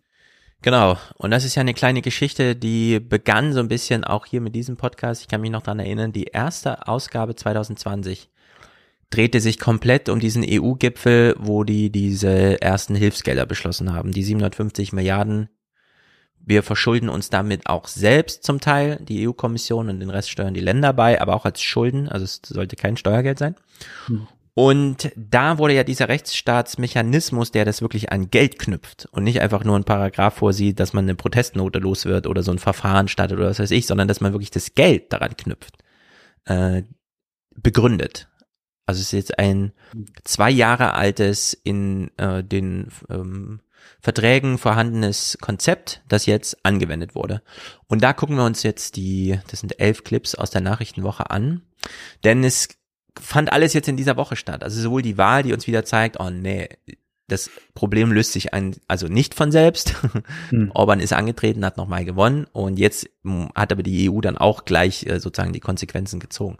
Und wir beginnen mal ähm, beim 31.3. Die Tagesthemen haben das erste Mal den Kandidaten gegen Orban vorgestellt, der seinerseits gleich ein ganzes Bündnis anführt, weil sich nämlich alle Oppositionsparteien zusammengetan haben. Wir hören das mal und diskutieren danach auch mal kurz eine, so ein Gleichnis mit Russland einfach. Ein breites Bündnis aus sechs sehr unterschiedlichen Oppositionsparteien, von links bis rechts konservativ, will es schaffen. Der gemeinsame Spitzenkandidat Peter Markisoy, ein Bürgermeister aus einer Kleinstadt in der Provinz. Er ist charismatisch und fast so konservativ wie Viktor Orban. Sein Thema der Amtsinhaber. Ich verspreche auch Frieden und Stabilität, aber ich lüge nicht. Wir müssen die Korruption beenden und nicht weiter ein Land sein, das keine Konsequenzen zieht. So, ich bin auch für Freiheit und Sicherheit oder so. Das ist Orbans Spruch gewesen die ganze Zeit, hier für Sicherheit ja. und Stabilität zu sorgen, kennt man ja. Das, ich glaube, was äh, hier ganz wichtig zu sagen ist, ist, ähm, Gerade eben wurde gesagt, von links außen bis irgendwie äh, rechtskonservativ mhm. oder so, man muss schon sagen, die, also in dem Parteienbündnis war auch die Jobbik mit dabei, die schon äh, locker so im AfD-Niveau äh, genau. mitspielt. Ähm, tatsächlich hat es jetzt aber auch eine noch rechtere Partei ins Parlament geschafft. Also es ist echt gruselig. Ja. Ähm, aber daran sieht man, also die Hände sind gebunden. Also es gibt keine anderen Optionen. Und selbst wenn die Wahl gewonnen werden worden hm. wäre, ähm, ich weiß nicht, bestimmt gibt's da gleich auch noch Clips zu, ähm, braucht man ja. immer eine zwei Mittelmehr Drittelmehrheit, um überhaupt irgendetwas so allein schon um Steuern beschließen zu können. Genau, in den Clips wird das nur angedeutet, wie man aus 49 Prozent Wahlgewinn den zwei Drittel verfassungsgebende ja, Mehrheit im Parlament macht. Gerrymandet. Ja. ja. So, es gibt einerseits zu sagen, dieses Parteienspektrum ist ganz typisch für Rentnerrepubliken. Äh, wir kennen das aus unserem Ostdeutschland. Wenn da einfach mhm. alle jungen Leute gehen, dann bleibt halt so ein gewisses Milieu, schafft sich dann selber. Und das haben ja. wir in Ungarn auch. Das sind einfach Länder, die sind geschrumpft, die sind gealtert in einem Maße, wie wir es ansonsten nur von Bulgarien kennen. Und daran erkennt man schon, okay, das ist irgendwie so ein flächendeckendes osteuropäisches Problem. Bis hin zu Polen und so betrifft das ja auch, wobei die jetzt durch den Brexit dann doch wieder viele Rückkehrer haben und pipapo. Und was mir hier bei diesem Clip auffiel, ist zum einen, der Orban funktioniert wie der Putin. Ähm, es sind diese ganz großen Gönnerschaften. Man kann sich als so eine Art Diktator etablieren, wenn man spezifischen Menschen Milliarden gönnt hm. und sich somit Abhängigkeiten organisiert will. Ja. Beste Beispiel fand ich immer noch Putin sein Koch. Also Putin hatte so ein Lieblingsrestaurant, da ist er mal hingegangen, hat gesagt, das ist ein geiler Koch. Also hat er den an sich gebunden, indem er gesagt hat, gründe du doch mal einen Catering-Service. Und hm. zack, ist der Typ Milliardär geworden, weil Putin dafür gesorgt hat, dass er alle Schulen des Landes und alle äh, Armeeeinrichtungen versorgt. Ja, das so, ist, und so äh, funktioniert es in Ungarn ja. auch. Äh, ganz deutlich bei den Presseerzeugnissen. Ja. In Ungarn äh, ist es auch noch äh, also, da ist das äh, der Klempner von äh, Orban gewesen. Sowas dann, genau. Solche Geschichten ja. kommen da irgendwie rum. Und auf der Gegenseite haben wir jetzt einen Kandidaten, der so eine Art Sammlungsbewegung, also einfach alles anführt, wo man dann aber nicht so genau hinschauen darf. Du hast jetzt schon die äh, neue rechte Partei genannt. Im Bericht haben sie gerade gesagt, ja, der ist genauso konservativ wie Orban. Ja, das genau sowas ist mit Nawalny in Russland eben auch gewesen. Hm. Äh, da hat man auch die ganzen alten Reden gefunden und dann, oh, das ist aber auch so ein fast Ultranationalist und so weiter. Und dann sagte man ja. sich irgendwie, ja, das ist halt so. Jetzt geht es erstmal darum, dass sich eine Sammlungsbewegung findet, die gegen Putin irgendwie anstinken ja. kann und der Typ wurde aus dem Weg geräumt. Und so, klar, in Ungarn ist es noch nicht so weit, aber das wäre natürlich auch so ein Ziel von Orban, das genauso zu organisieren. Und hier haben wir diese Figur, also der, der ist angetreten für all diese Parteien, dieses ganze Spektrum, ja. inklusive dieser neurechten Partei da, wahrscheinlich, die du da eben genannt hast. Ja, ich, ich glaube, es könnte sinnvoll sein. Ich hatte einen Clip da äh, bei hm. der Ungarn, ähm, irgendwie wer ist Orban oder so. Ähm, ja, um das jetzt mal so, kon so mhm. kontrastieren. Genau, da gucken wir da mal rein. Ideologisch hat er einen äußerst kurvenreichen Werdegang hinter sich. 1989 betritt er die Bühne der ungarischen Politik. Als Mitglied des Kommunistischen Jugendverbandes hält er eine gewagte Rede. Wir brauchen eine Regierung, die Verhandlungen ins Leben ruft über den sofortigen Abzug der russischen Streitkräfte. Ja. Nach dem Fall des Eisernen Vorhangs präsentiert sich Orban als Urliberaler, Kirchenkritiker, Verfechter des freien Marktes. Mit der von ihm gegründeten Fidesz-Partei wird er 1998 Ministerpräsident mit 35. Doch nach einer Amtszeit wird er wieder abgewählt. Erinnern Sie sich, Viktor Orban begann seine Karriere in der kommunistischen Jugendbewegung. Dann wurde er Vizepräsident der Liberalen Internationale. Dann wandelte er sich zum Konservativen. Ich war schon immer konservativer. Schon in den 80ern, als Orban noch Kommunist war, bin ich jeden Sonntag in die Kirche gegangen, aber egal. Ich habe die Fidesz in den Nullerjahren unterstützt. Das war ihre konservative Phase, als sie große Unterstützer der EU waren und scharfe Kritiker Putins.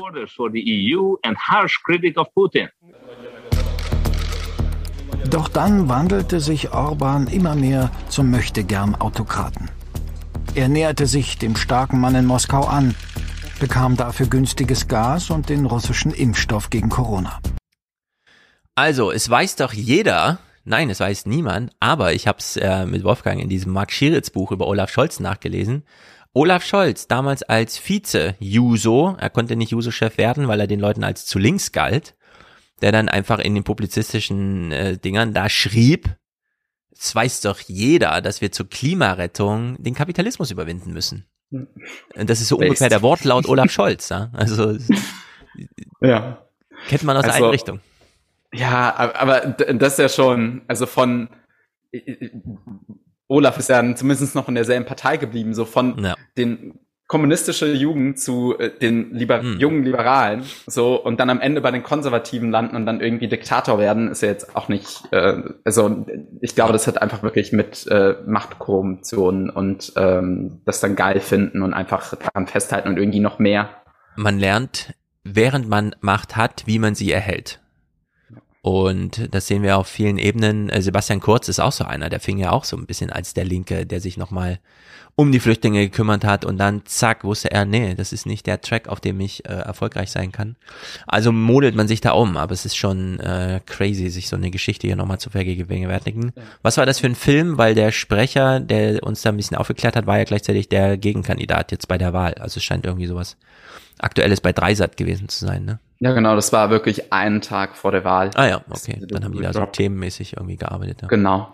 Kann ich auch nur empfehlen, war sehr informativ. Ähm, ich glaube auch, dass es noch, ähm, also diese Frage, die ja aufgeworfen ist, hey, also strukturell, ähm, so Hm. selbst wenn man, wenn man jetzt die Wahl gewonnen hätte, ähm, wa- was hätte man da machen sollen? Ähm, Gab es auch einen kleinen Clip, den ich äh, mitgebracht hatte, ähm, Hm. wo ähm, was, wenn die Opposition gewinnt oder so, Was dürfte nach der heißen. Oppositionsgewinn. Genau. Okay, äh, 15 Sekunden. Gucken wir mal rein. Ich gehöre zu jenen Radikalen, die glauben, dass das alles von Anfang an gegen die Verfassung verstoßen hat. Und deshalb brauchen wir auch keine Zweidrittelmehrheit, um festzustellen, das war Unrecht, also ist es ungültig. Ja, das ist immer ein ganz schwieriges Argument, denn ja, auch wenn die CDU es irgendwie geschafft hat, die Schuldenbremse ins Grundgesetz zu schreiben, reicht's nicht einfach nur, wenn danach die SPD den Kanzler stellt, sondern da braucht man doch wieder eine Zweidrittelmehrheit und diesen Rechtsweg sollte man dann auch so gehen, auch wenn es echt eine mega Hürde ist natürlich, ne? Auch wenn wir jetzt die Details da nicht kennen, aber wir wissen ja, dass Orban dann doch viel umgebaut hat. Ähm, am Wahlabend, hm, willst du noch Also was? ich, äh, ja, also äh, für- mich zeigt das schon, dass irgendwie äh, close am Zustand Russlands ist, so von daher, wie, wie, wie Macht Mhm. konzentriert und die Strukturen ähm, auf, auf eine Person äh, konzentriert sind, beziehungsweise auf eine Partei. Ähm, und Und da, wir lernen ja auch gerade aus Russland diese ähm, Gegenpropaganda gegen die Sanktionen, dass sie angeblich gerade funktioniert. Also es sind ja jetzt gerade so diese vier Wochen nach Kriegsbeginn, bei der Propaganda so piekt. Wir wissen, auf lange Sicht ist das anders. Ich habe das dann äh, mit Wolfgang so verglichen, das ist wie vier Wochen nach dem Lockdown äh, Ankündigung waren alle standen hinter dieser Politik. Ja. Äh, ja, also da konnte man sich als Ken Jebsen wirklich echt die Finger verbrennen und sich so richtig aus dem Spiel nehmen. Und das ist ja damals auch passiert. Hätte er noch ein halbes Jahr gewartet, wäre das ja alles ganz anders gewesen. Also völlig übereilt, diese Art der außerparlamentarischen Op Medienopposition irgendwie. Und das ist aber gerade jetzt äh, diese, diese Peakzeit, ja. Also diese Propaganda funktioniert ja gerade besonders gut. Und das sehen wir eben auch bei Orban, der Krieg beginnt, er kennt seinen Wahltermin und er weiß, ja, es gibt so ein Zeitfenster, das kann ich nutzen und das scheint er ähm, sehr intelligent genutzt zu haben, um einfach auf diesen Wahltag zuzusteuern. in zwei Monaten sieht die Sachlage bestimmt schon wieder anders aus, so insgesamt, ne? Aber es war in der Hinsicht wirklich eine Propaganda-Punktlandung irgendwie mit diesem, wir haben jetzt wirklich mal alle Medien einfach hinter uns. Also wir können einfach abends Programm machen, wie wir das wollen. Und das hat er ja da wohl auch sehr durchgezogen. Ja, also das kann er jetzt schon, weil er tatsächlich ja. alle Medien quasi unter sich hat. Es gab einen, ich weiß nicht, ob wir den äh, schauen wollen, einen sehr lustigen Clip, wo äh, er sogar eigene Filme in Auftrag gegeben hat, wo dann die Oppositionskandidaten mhm. irgendwie als Tyrannen dargestellt werden und so. Die in Ist das hier Propaganda-Film? Na, da ja, ja. wir jetzt rein. Das ist ja nun hier sehr gut angeteasert. Sogar Kinofilme werden produziert, um die Opposition zu diffamieren. Ach du großer Im Herbst kam der Polit-Thriller El Kutuk in die Kinos. Er spielt in der Giorgiani-Zeit einer der Bösewichte des Films ist die Ehefrau des Ministerpräsidenten Giorgiani, Clara Dobrev. Das Pikante dabei? Die echte Clara Dobrev war bis vor kurzem noch eine der aussichtsreichsten Kandidatinnen der vereinten Opposition. Viele dachten, dass sie die Herausforderin von Viktor Orban werden würde. In dem Film wird Clara Dobrev als eiskalte Strippenzieherin dargestellt, die einen brutalen Knüppeleinsatz der Polizei anordnet. Benne van, hogy mindenki rendőrállamot kiállt. Nem baj. Csak legyen tiszta a kommunikáció. Budapest utcáin fasiszták vannak. Meg tudjuk csinálni. És mi lesz a civilekkel? A megemlékezésen résztvevő, nem, nem tudom én, tömegekkel. Mi lenne? Van rá esély, hogy összekeverednek. Ja. Sind jetzt so Untertitel, aber man kann sich so ungefähr eiskalt, was die Zivilisten, ist mir doch egal und so. Ja, Járulékos ja, Kollateralschaden muss der man halt Film hinnehmen. erscheint ein halbes Jahr vor der Wahl. Ja, also das ist selbst Modi in, in Indien ein bisschen zu Verhängnis geworden, ständig solche Filme produzieren zu lassen über sich selber oder andere, die dann äh, sozusagen aus diffamiert werden sollten. Oh Mann, das ist wirklich, davon ja. habe ich noch gar nichts gehört, dass sie da so einen Film herstellen. Ja, also es ist, also traurigerweise, ähm, klar, gleiches Problem auch, ähm, mhm. sagt man dann, in, wie in vielen Rentnerrepubliken auch, dass äh, einfach ganz viel Staatsfernsehen konsumiert wird äh, von den ganz einen, die auch alles glauben. Und das ist auch ganz ja. wichtig in Russland. Es sind nicht die neuen Medien und oh, irgendwer macht irgendwas auf Twitter oder Facebook. Nein, es ist dieses stundenlange Fernsehprogramm, was die ganze Zeit da läuft, was die Leute mitnimmt, weil da leben einfach sehr viele, die das einfach die ganze Zeit gucken und für voll nehmen. Die, auch hier in Polen, so die Male, wo ich hier Auch in Deutschland. Wir haben nur ja, ein sanfteres ja. Programm. Also das muss man einfach so ehrlich sagen. Gut, der Wahlabend, äh, 3. Mm, April, Ingo moderiert. Der Krieg in der Ukraine bestimmte natürlich auch den Wahlkampf in Ungarn, wo heute ein neues Parlament gewählt wurde. Der amtierende Ministerpräsident Viktor Orban hatte den russischen Einmarsch in der Ukraine zwar verurteilt, Präsident Putin allerdings nicht direkt kritisiert. Erste Zwischenergebnisse zeigen, Orban, der seit 2010 Ministerpräsident ist, wird wohl weiter regieren können. Ja, wird wohl weiter regieren können und an diesem Tag, als er das ja noch so als Mutmaßungen moderiert. Schon eine Minute später in der Berichterstattung hören wir hier Wortspenden und hören auch, ja, die Opposition wollte auch eine Party feiern, fiel aber aus. Gespanntes Warten bei Fidesz, der Partei von Viktor Orban. Nach ersten Auszählungen scheint er mit rund 55 Prozent klar vorn zu liegen. Wir sind sehr froh und wir sind sehr aufgeregt. Hoffentlich gewinnen wir deutlich. Ein paar Kilometer weiter hat das Oppositionsbündnis alles für eine Party aufgebaut. Doch die fällt aus. Die fällt aus, ja. Diese Wortspende, die wir gerade gehört haben von dem Mädel, ne? Hm. Das ist ja ganz typisch auch für Deutschland, nur sie, wir äußern es anders. Also für uns ist auch der Oppositionskanzlerkandidat immer eine sichere Bank gewesen. Es mhm. waren immer andere Gründe. Also wir haben nicht Per Steinbrück nicht gewählt, weil irgendwie, oder jetzt Steinmeier oder so, ne? Olaf mhm. Scholz hat dieses Merke Erbels, äh, Merk, Erbels, nee, Erbe Merkels so rum angetreten und hatte damit auch diesen, diesen grandiosen Erfolg, muss man ja echt mal sagen, der sich ja auch jetzt mhm. fortgepflanzt hat im Saarland und so. Mhm. Und es läuft ja alles über diese Schiene. Und als ich dieses Mädel hier gesehen habe, dachte ich so, in Deutschland unter Frauen Berufseinstiegswunsch ist seit Jahrzehnten der Staat als Arbeitgeber. Wo möchtest du arbeiten? Beim Staat. Der gibt mir Sicherheit. Die hm. Männer immer Autoindustrie bis 2015, Dieselskandal, alles unsicher. Jetzt, hm. klar, mit Tesla und so weiter hat man in Deutschland auch wieder Möglichkeiten. Ja, Francesco macht sich wieder lustig. Miss Merkel, ja, Merkel, äh, Merkel, Erbel. Ähm, und äh, also dieses, der Staat, Staat ist gleich Sicherheit. Das ist natürlich hm. eine Karte, die kann man ganz anders spielen, wenn dieses Oppositionsgame so nicht möglich ist. Also wenn die Opposition grundsätzlich mit so einem Impetus antreten muss. Wenn wir ja. antreten und gewinnen, dann müssen wir erstmal gegen den Deep State kämpfen und die Medien zurückerobern und das ist alles äh, ziemlich unsicher, was wir dann machen müssen. Ja. Und das ist einfach Schon. ein wahnsinniges Pfund, was der Orban da hält. Und an diesem, an dieser Wortspende konnte man es so sehen. Ja. Wie so ähm, der Gemütszustand. Interessant, ist. ja. Ähm, also man kann auf jeden Fall sagen, dass es äh, schon ein sehr großer Verlust der Opposition war. Also, dass man selbst, wenn alle zusammen äh, ja. sind, irgendwie knapp ein Drittel nur oder so holt. Mhm. Also es ist. Äh, Aber das ist eben auch so ein Punkt, wir äh, können das hier im nächsten Clip mal hören. Also es ist ein ganzes Bündnis angetreten, was ja auch wieder bedeutet, so eine Riche wählt uns, damit wir für euch, ja was denn eigentlich? Nur nicht Orban sein, ist ja dann das einzige Argument, das so ein bisschen bleibt. Er wollte ja. Orban besiegen. Der konservative Peter Markisoy, Spitzenkandidat des Oppositionsbündnisses. Bei der Stimmabgabe heute Morgen wirkte es ein wenig, als ahne er, wie das Ergebnis ausfallen könne. Es gibt keine Demokratie in Ungarn. Es gibt keine freien und fairen Wahlen, egal wie das Ergebnis ausgeht. Wir wollen zeigen, dass dieses Modell, das Orban hier in Ungarn installiert hat, nicht akzeptabel ist für ehrliche Menschen. Viktor Orban hat vor allem auf dem Land große Gewinne eingefahren.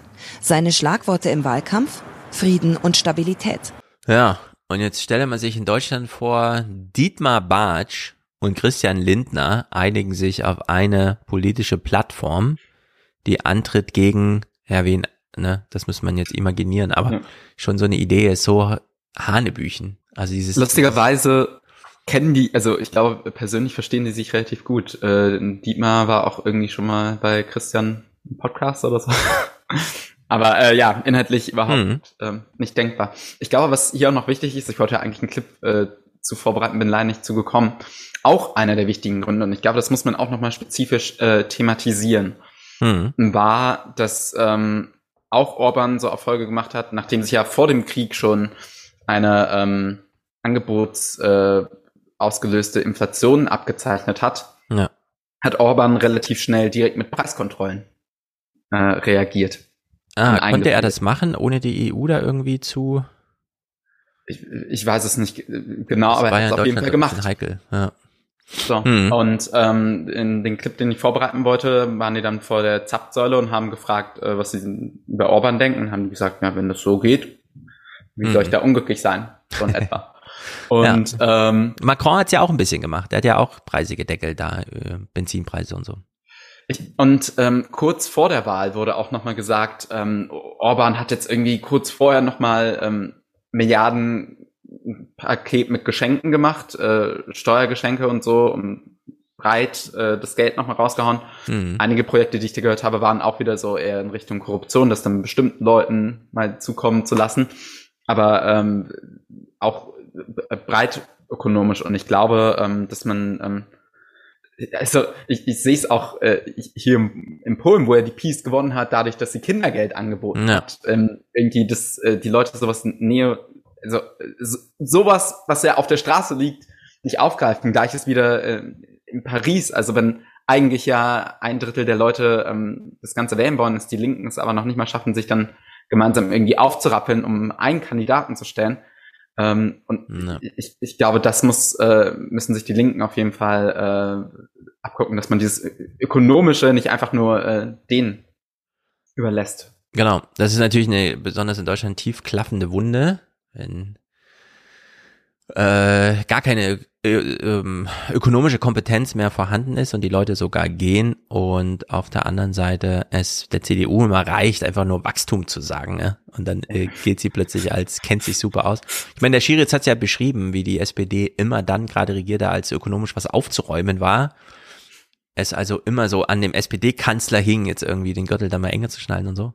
Und die CDU hm. sich da immer so breit gemacht hat, einfach in so einem hm naja, Zustand, der halt einfach automatisiert gut war, ja. so, ne, also einfach zur richtigen Zeit in der richtigen Stelle.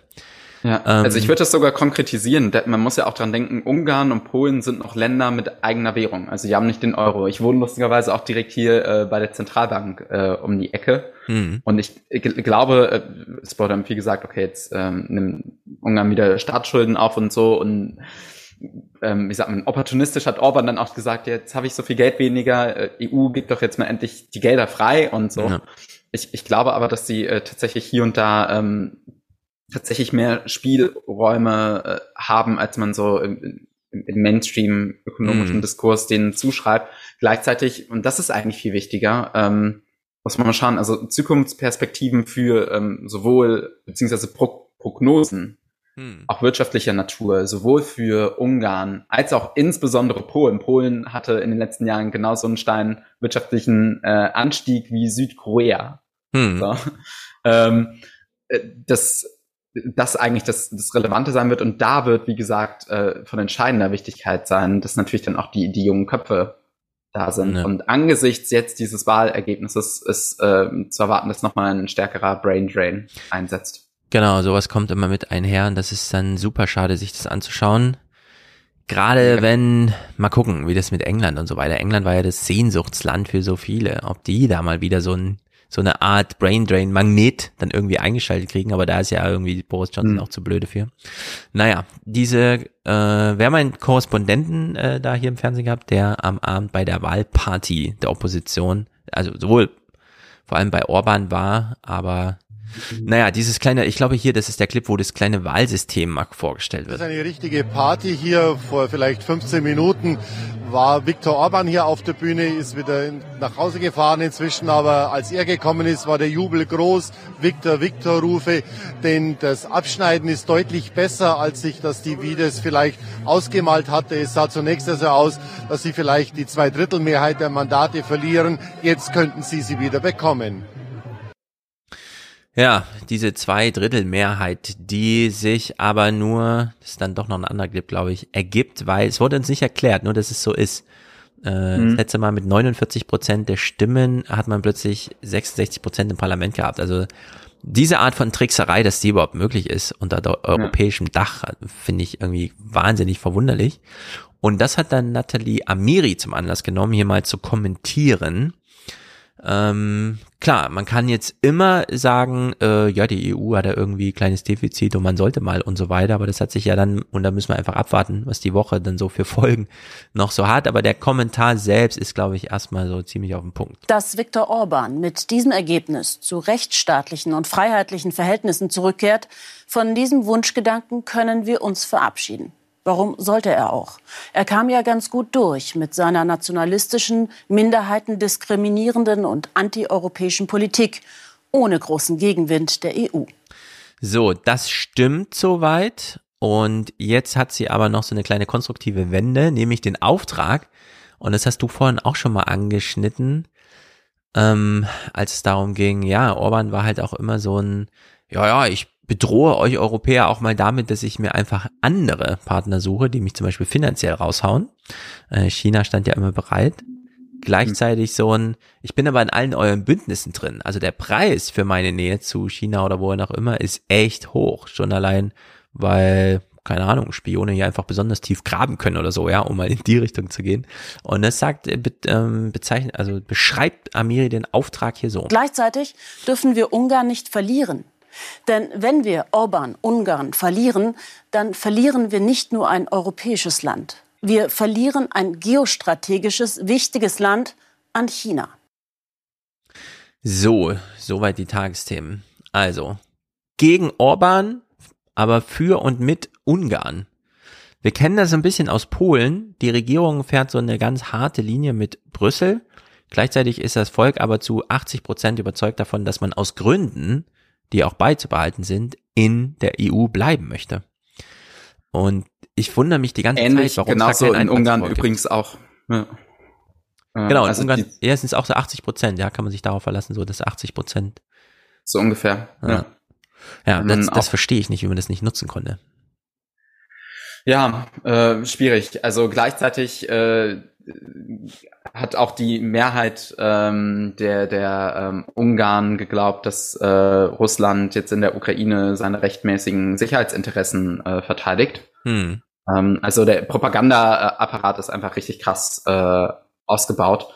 Aber ähm, ja, also entsprechend, ich würde Ihrer Meinung nicht zustimmen. Also ich glaube, der, der Punkt ist langsam erreicht, wo ähm, die Gefahr des Aushöhlens ähm, der EU an sich zu groß ist.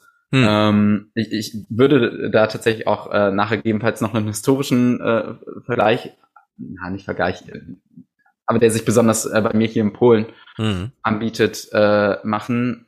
Prinzipiell äh, würde ich aber darauf hinweisen, wie gesagt, wenn wir jetzt diese ähm, Wirtschaftswachstum Erwartungen haben, ja. die sich bewahrheiten, ähm, man unterschätzt das, dann äh, ist es sehr, sehr, sehr gut möglich, dass bis zum Ende des Jahrzehnts Ungarn und Polen, auf jeden Fall Polen, bei Ungarn weiß ich es ehrlicherweise nicht so genau, aber bei Polen ist es auf jeden Fall der Fall, gar nicht mehr, ähm, also dass sie Nettozahler werden. Also es steht schneller vor der Tür, als man denkt. Wenn man so überlegt, okay, irgendwie in zehn Jahren oder so, ähm, würde das schon anstehen, dann hm. Prognostizieren eigentlich alle, dass diese Zustimmungswerte richtig schnell sich wieder umkehren könnten. Und dass man sich dann auch doch noch überlegt. Ja. Entsprechend äh, sehe ich auch eine gewisse äh, Wichtigkeit und Not, da jetzt was zu tun. Okay, das ist natürlich ein valider Punkt. Auf der anderen Seite, dieses jetzt gerade aktuell zu verteilende Geld aus dem Next Generation EU und so weiter, das ist ja Geld, bei dem niemand brutto netto Zahler war, sondern alle sind Empfänger, dadurch, dass es eine hm. neue Verschuldung auf europäischer Ebene ist. Ja. Und davon abgeschnitten zu werden, täte dann auf jeden Fall weh. Also diesen Aufbaufonds, das Geld Guter zu bekommen. Ja. In der Hinsicht mal gucken, ob die EU das schafft, und da haben ja. wir ja nur einen Kanzler, der, der das sehr wichtig ist, dass die EU diesen Weg der Verschuldung dann auch weitergeht, denn im Vergleich zu Amerika, die irgendwo bei 120 Prozent oder Japan mit 250 Prozent, ist die EU als Gesamt-EU bislang hat die so eine Schuldenquote von 68 Prozent im Vergleich zur EU-Wirtschaftskraft. Also da sind noch viele Billionen zu verteilen, bevor man ähm, kapitalmarktmäßig gesehen irgendwie in so eine brenzliche Lage kommt, wo irgendwie, keine Ahnung, ein deutscher Ökonom dann wieder sagt, huhu, jetzt wird's aber gefährlich oder so. Also da sind, ist noch Spielraum, um Geld ja. zu verteilen, das nicht vorher eingesammelt wurde. Und ja. wenn die EU es schafft, so ein, mh, hm, welches Wort könnte man, es ist kein Springbrunnen oder so, ja, aber äh, so eine Art Geldquelle zu werden, die den Mitgliedsländern selber verschlossen bleibt, weil die zahlen ja in Euro oder eigener Währung, hm. dann könnte man es so ein bisschen umgehen. Dann wäre das nicht ja. so ein Cashflow-Argument, wo man sagt, er dreht sich ja um, der Cashflow, also haben die da einen Vorteil, wenn sie einfach, sondern dann bliebe ihnen weiterhin Geld verwehrt. Aber mal, ja, mal schauen. Da wird jetzt das Wichtigste sein, dass äh, tatsächlich nicht Le Pen gewinnt. Denke ich. Ja, naja, mal sehen, ob die Kuh schon vom Eis ist. Es ist jedenfalls hm. nicht ganz so kritisch, wie man vorher dachte. Äh, 28 zu 23 Prozent mit Mélenchon, bei dem alle nicht so genau wissen, halten sich alle dran, wenn er sagt, nicht Le Pen wählen? Oder gibt's da doch einige, die sagen, nee, ich habe mir einen eigenen Kopf. Na, mal gucken. In Ungarn hat Christian Sievers hier noch so einen kleinen Funfact zur Wahl. Für ein EU-Land sehr ungewöhnlich sind mehr als 200 internationale Beobachter vor Ort. Sie sollen sicherstellen, dass die Wahl korrekt verläuft. Ja, ich finde, es sollten immer mindestens 200 Wahlbeobachter da sein, auch in Deutschland. Wir haben ja gesehen, was in Berlin da vor sich geht. Das kann man ja durchaus mal dokumentieren, ne? Also ich mhm. finde, es gehört ja. einfach dazu. Zu einer ordentlichen Wahl gehört nicht, dass sie einfach nur ordentlich stattfindet, sondern dass sie auch so beobachtet wird. Und nicht einfach nur alle, ja, pff, ist ja auch, ist doch Deutschland, da passiert doch nichts. Also ja. in der Hinsicht, 200 ist auch nicht so viel, finde ich. Ja, Fun Fact, äh, tatsächlich hatte Orban, nachdem das die OSZE angekündigt hatte, gesagt, okay, dann äh, will ich aber auch noch ein eigenes äh, Wahlbeobachtungskomitee. Und dann hat er da diese äh, von, von dieser ultra-katholischen Rechten irgendwie. Bordos die tatsächlich auch irgendwie mit Trump und so verbändelt sind und so weiter, dahin geschickt, dass sie das mal unabhängig. Ja, ja, das kennt man ja von Trump. Stand back, stand by. Und dann stehen mhm. wie die Proud Boys vor der Wahlurne. Das ist natürlich auch blöd. Wortspende ja. Orban, der Typ strotzte ja vor Selbstbewusstsein. Ein neuer Sieg Orbans scheint sich abzuzeichnen. Das wäre ein Albtraum. Dann werden viele junge Leute weggehen. Ministerpräsident Viktor Orban gab sich schon am Morgen siegesgewiss. Ich erwarte einen großen Sieg. Das ist, was dieses Land braucht. Hat er sich sogar nochmal auf Englisch getraut hier. That's what the country needs. Und damit meint er vor allem sich selbst. Das ist natürlich nicht schlecht, das sozusagen. Mm. Und die EU braucht jetzt ganz dringend Artikel 7 Verfahren gegen Ungarn. Ist Artikel also, 7 der, der auch das Geld dran knüpft, der neue? Ja, dann braucht sie das. Oh, nee, nee, das weiß ich gar nicht so genau. Das ist, glaube ich, der Rechtsstaatsmechanismus. Aber mhm. Artikel 7 ist einfach das äh, Stimmrecht entziehen. Ach so, ja. EU-Rat. Genau, denke, also diese Stimmrechterei, das hat man ja noch nie so richtig verstanden. Grundsätzlich in Europa, äh, als ich damals 2011 oder so meine Diplomarbeit zum Thema schrieb, habe ich mich auch mal gewundert, diese ganze Einstimmigkeit und so, muss das sein? Müssen sie sich so erpressen lassen äh, von jedem Einzelnen bei Pflichtigen? Das ist ja wirklich Banane immer gewesen. Ja, ich glaube, der Zeitpunkt ist jetzt ganz gut, äh, dass ich mal äh, versuche, diesen ähm, Vergleich zu machen. Also ähm, in meiner Beschäftigung mit Polen und Polnisch lernen und äh, mhm. ein bisschen was über die Geschichte erfahren. Ähm, in, Polen denkt man äh, tatsächlich auch in, in, Geschichte meistens viel, viel, also was heißt viel, viel? Ähm, auf jeden Fall vor dem Ersten und dem Zweiten Weltkrieg meistens ja. zurück. Äh, nämlich da, wo äh, die Souveränität des Landes äh, verloren gegangen ist, nämlich Ende 18. Jahrhunderts und so. Mhm. Und ähm, da stand zum Beispiel auch äh, die, die, wie sagt man denn, der Vorbehalt gegenüber Russland zum Großteil, weil damals bei der Teilung Polens, die in äh, drei Stufen stattgefunden hat, ähm, Russland sich quasi den, den größten Stück vom Kuchen unter Katharina hm. der Großen äh, geholt hat. Und interessanterweise ähm, haben, haben alle damals zu der Zeit gesagt, dass äh, einer der Gründe, ähm, warum das so einfach passieren konnte, der war, ähm, dass es in also dazu muss man sagen, dass Polen schon sehr, sehr lange Zeit äh, sowas wie eine Adelsrepublik war. Das ja. heißt, äh, der Adel hat den König selbst gewählt, schon mehrere mhm. hundert Jahre lang, seit äh, Kazimierz dem Großen irgendwie äh, 15. Jahrhundert und so. Und ähm, der, der Sejm, da wo diese ganzen Adligen zusammengekommen sind, haben auch über andere, beispielsweise auch über Steuern und so weiter, äh, Sachen abgestimmt. Und da galt auch, sobald einer dieser Adligen sein Veto ein, ja. einlegt, ist die ganze Sache Geschichten. Alles, was äh, an dem Tag diskutiert worden ist, ist wieder annulliert. Und ja. ähm, tatsächlich. Erst wenn alle sich einig sind, ist alles geeinigt. Äh, ist, hat man sich auf alles geeinigt. Ja.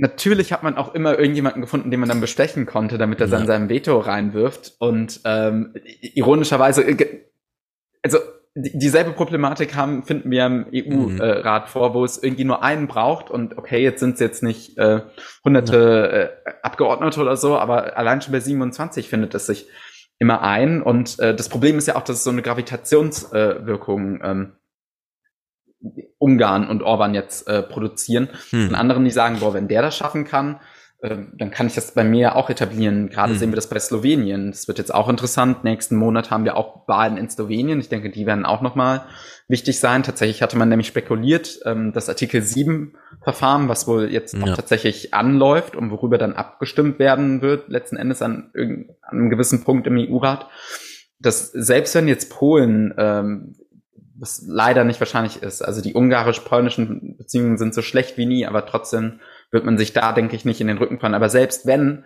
sind schon einige dabei und denken sich, oh, tritt, irgendwie springt dann vielleicht Slowenien ein oder so. No. Ähm, entsprechend äh, wird es äh, super schwierig und äh, es bleibt äh, zu hoffen, dass es da irgendeine Art von ähm, Veränderung gibt. Interessanterweise ähm, wurde gestern ähm, quasi ein, das letzte Kapitel, wo auch Bürgerbeteiligung und so weiter und Parlamentsbeteiligung hm. äh, am, am, am, bei der Konferenz äh, de, der Zukunft Europas äh, stattgefunden hat, abgeschlossen. Und jetzt kommt quasi die Phase, wo dann auch der Rat äh, Ergebnisse ähm, besprechen soll. Und alle hoffen eigentlich, dass es ein Konvent danach geben soll, dass die EU-Verträge wieder geändert werden. Das Ganze steht ja. auch im deutschen Koalitionsvertrag. Um diesen Konvent quasi ähm, einzubringen, braucht es nur eine einfache Mehrheit äh, im EU-Rat, so wenn Frankreich, Deutschland damit an Bord sind. Deswegen ist jetzt auch wichtig, was dann in Frankreich passiert. Hm. Darüber hier hinaus natürlich auch, aber so diesen Konvent könnte man dann zumindest anstoßen und dann äh, mal schauen, was passiert. Wie gesagt, einige Politiker sagen, dass äh, durch all das, was jetzt in diesem Prozess da passiert ist, man ja irgendwie doch einen gewissen Druck zumindest hätte ein, paar Sachen, äh, die dort vorgeschlagen sind, Na. umzusetzen, aber ähm, ja. Also ein Konvent, um die Verträge Europas neu zu machen, sehe ich in ganz weiter Ferne. Das ist irgendwie, das ist so ein heißes Eisen gerade. Niemand traut sich so richtig zu. Mal sehen. Äh, dass es in den Koalitionsverträgen drin steht, ja immer. Das ist halt auch viel Präambelsprache mit den ganzen Wünschen und so. Ähm, das, äh, ja, also ich, ich, sehe natürlich auch das Realistische, aber für mich ist es tatsächlich irgendwie große Hoffnung, dass sich da irgendwas ergibt, weil offensichtlich, so wie es gerade läuft, es nicht wirklich funktioniert. so. Du bist ja auch jung und da steht ja auch ja. noch viel Lebenszeit an. Äh, in der Hinsicht mal sehen, wann. Ja, ho hoffentlich ähm, zu einer Zeit, wo dann auch nicht irgendwie 2050 die, die Klimakrise so richtig hart am Rand ja, ist und so. Das ist ja natürlich auch noch alles. Ja, ich ja. denke mir immer irgendwie, ich sehe die EU, wie sie funktioniert und arbeitet und denke mir, man kann mit der schon ganz schön viel machen. Und man sieht das ja auch immer wieder, was das Parlament sich schon zutraut und äh, sozusagen vererbt wird an Aufträgen, obwohl die gar keine großen Initiativen haben. Und dieses ganze Gelder zurückhalten und so weiter. Es hat sich jetzt eben erstmal die EU-Kommission verschuldet für Europa. Dieses Geld kommt von der EU-Kommission. Was bedeutet, dass ähm, bei der Frage, wer kriegt es und wer kriegt es nicht, die EU-Kommission Verzögerung einbauen kann, für die sie gar keine andere Institution braucht, weder die Mitgliedstaaten noch das Parlament, sondern die EU-Kommission ist jetzt gerade ziemlich mächtig. Und wenn Ursula von der Leyen und das sind ja die drei Clips, auf die es jetzt auch hinausläuft, was die Nachrichtenwoche angeht, wenn Ursula von der Leyen das will, kann sie diese Gelder halt wirklich blockieren. Zuerst allerdings, jetzt kommt dieser Clip, auf den ich schon zweimal hingewiesen habe, äh, bei dem es uns nicht erklärt wird, wie diese politische Magie in Ungarn funktioniert. Die Opposition hatte es im Wahlkampf schwer, für ihre Überzeugungen zu werben. Denn um seine Macht dauerhaft zu sichern, hatte Orban das Wahlgesetz geändert. Das führte dazu, dass er vor vier Jahren mit 49 Prozent der Stimmen ganze zwei Drittel der Sitze im ungarischen Parlament errang. Ja, und das ist doch äh, erstaunlich, dass das unter dem, also innerhalb der Europäischen Union überhaupt möglich ist. Ja, solche Sachen äh, ohne dass wir jetzt ins Detail gehen können, weil wir heute wurde es nicht erklärt und wir haben es nicht nachgelesen und überhaupt.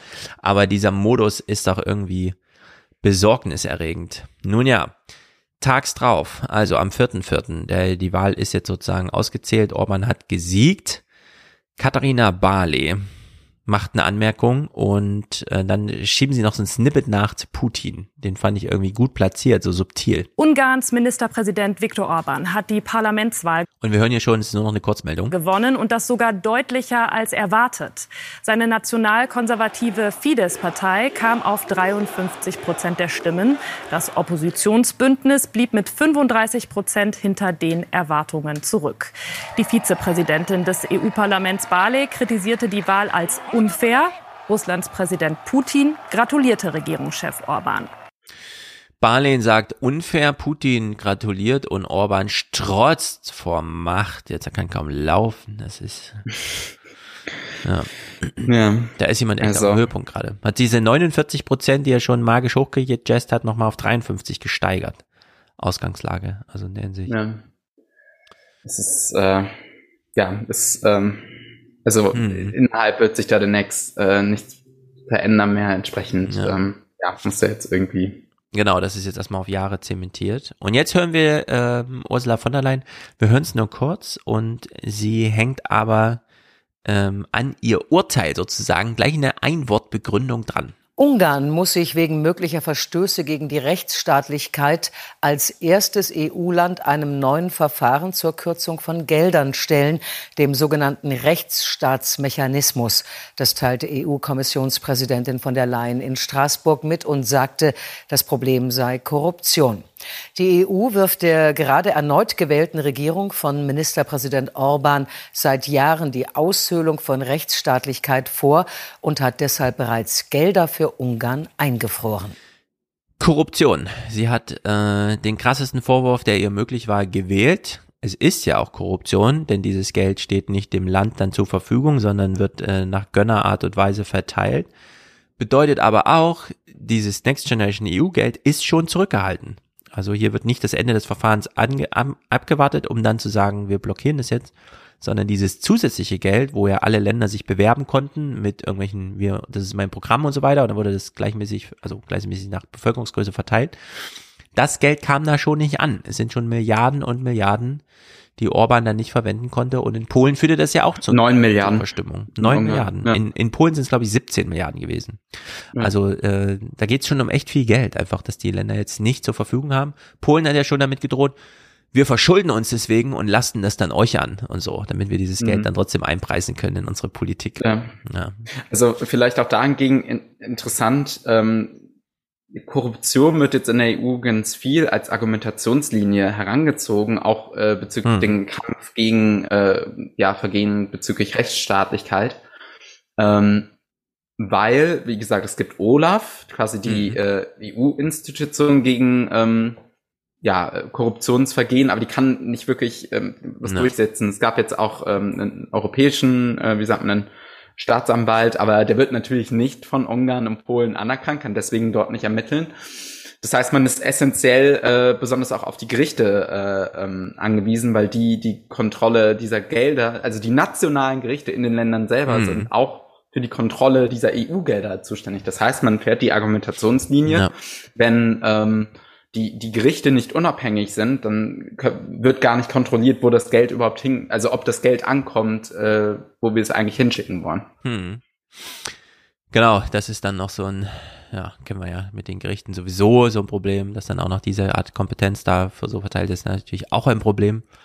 Wir gucken mal in zwei dieser Pressefreiheitsclips rein. Ähm, zum einen kriegt man sonst nie mit, das ist in dem Fall auch Kulturzeit vom Februar. Äh, wir hören den Regierungssprecher von Orban, wie er sich zum Pressefreiheitsranking Ungarns äußert. Ungarns Medienlandschaft bereitet im europäischen Ausland Sorge. Im Ranking der Pressefreiheit von Reporter ohne Grenzen ist Ungarn in zwölf Jahren Orban um fast 70 Plätze abgestürzt.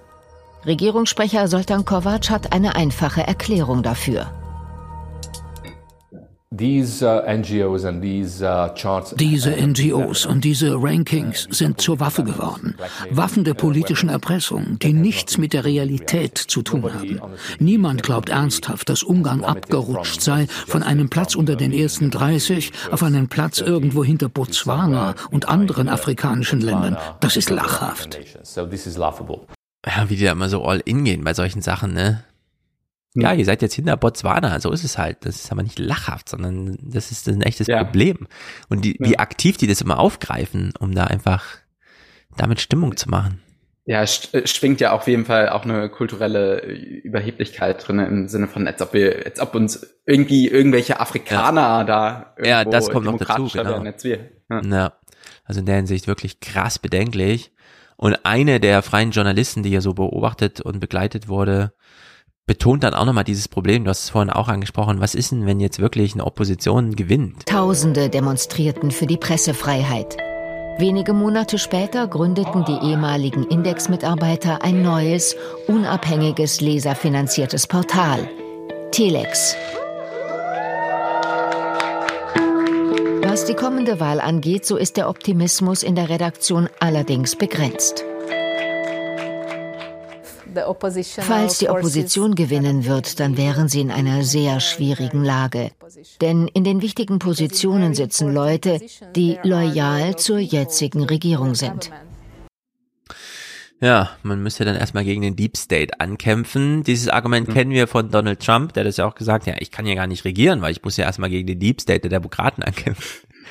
Genau das gleiche, ja, aber aus einer anderen Richtung natürlich irgendwie mit einer anderen Zugkraft. Mhm. Also es gibt tatsächlich Deep States, aber ja, haben wir ja beschrieben, das ist ja diese Art, wie man das dann auch wie bei Putin macht, dass man sich so ein Gönner-Milliardärsnetzwerk schafft, das einem so untergeordnet wird, aber halt auch wirklich vorhanden ist einfach und die lassen sich nicht so einfach abwählen dann am Ende. Also in der Hinsicht ja. schon ein echtes Problem.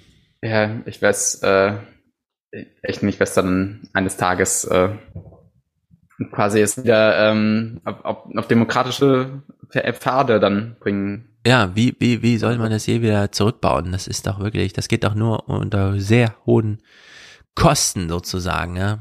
Ich meine, Putin ja. wird es gerade von außen zertrümmert, wenn man irgendwie liest, ja, Abramowitsch fragt gerade irgendwelche Freunde im Westen nach Geld, um seine Projekte fortzuführen und dann haben die aber alle Angst, dass sie dann auch auf die Sanktionsliste kommen und so.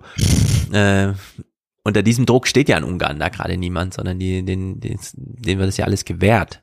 In der Hinsicht ist das schon schlimm, schlimm, schlimm, schlimm. Ja. Wollen wir noch von deinen sechs Clips ein oder zwei?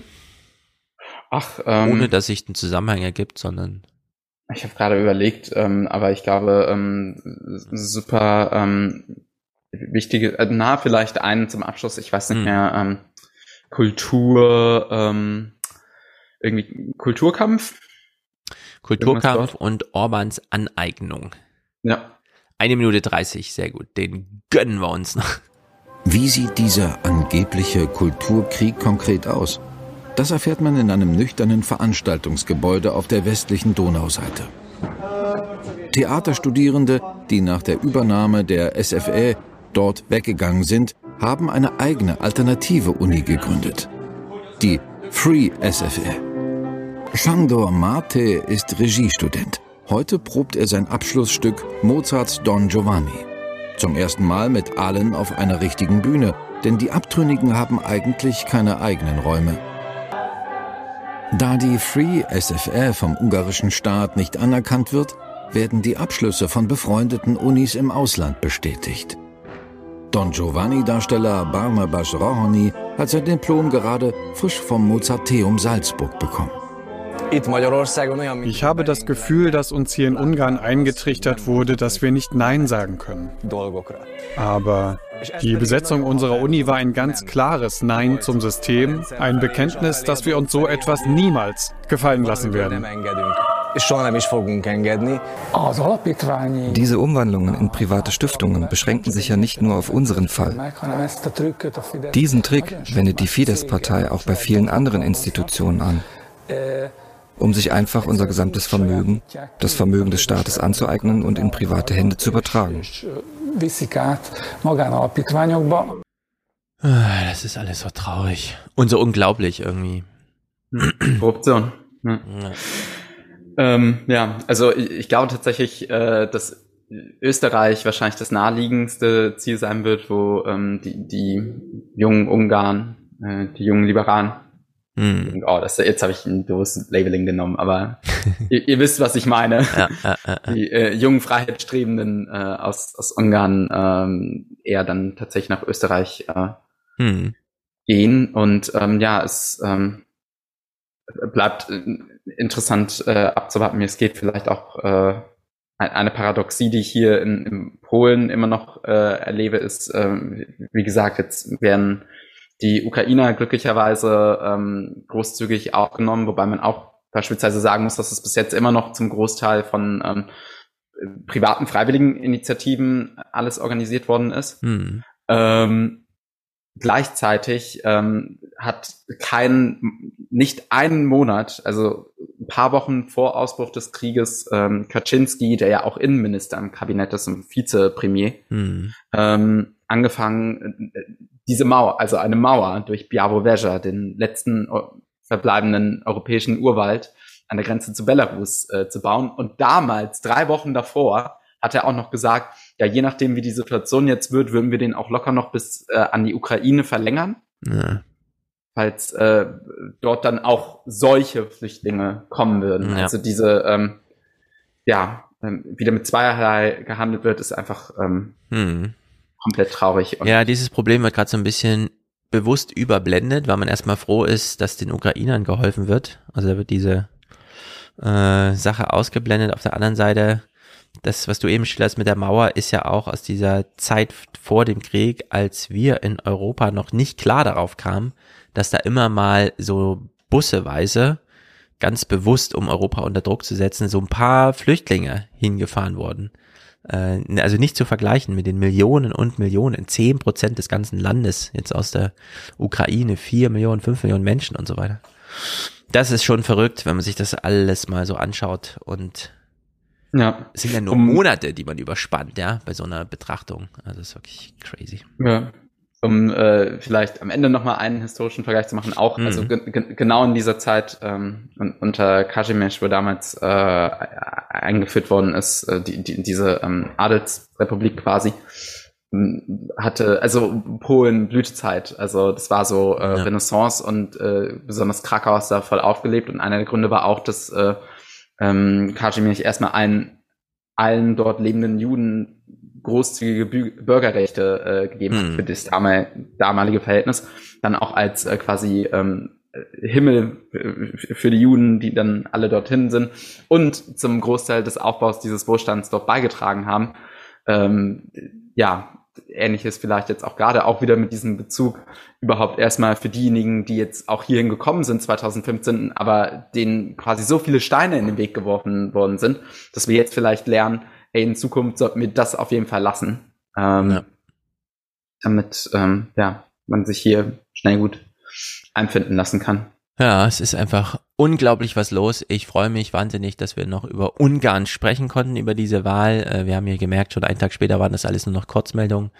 Dieser richtige Deep Dive ist da kaum möglich hinsichtlich ja. der Fragen, wie funktioniert sowas, wenn doch schon der vorherige Kommissionspräsident äh, Viktor Orban als, oh, da kommt der Diktator begrüßt hat im Scherze und wir aber wissen, das ist nicht im Scherz, gem also gemeint vielleicht, aber das ist ja nicht ohne Grund so gesagt worden und diese ganzen Gönnersysteme, gerade weil wir jetzt bei Putin so sehen, wohin man es treiben kann, ja, sollte das doch umso mehr uns sensibel machen für diese Fragen mit Ungarn.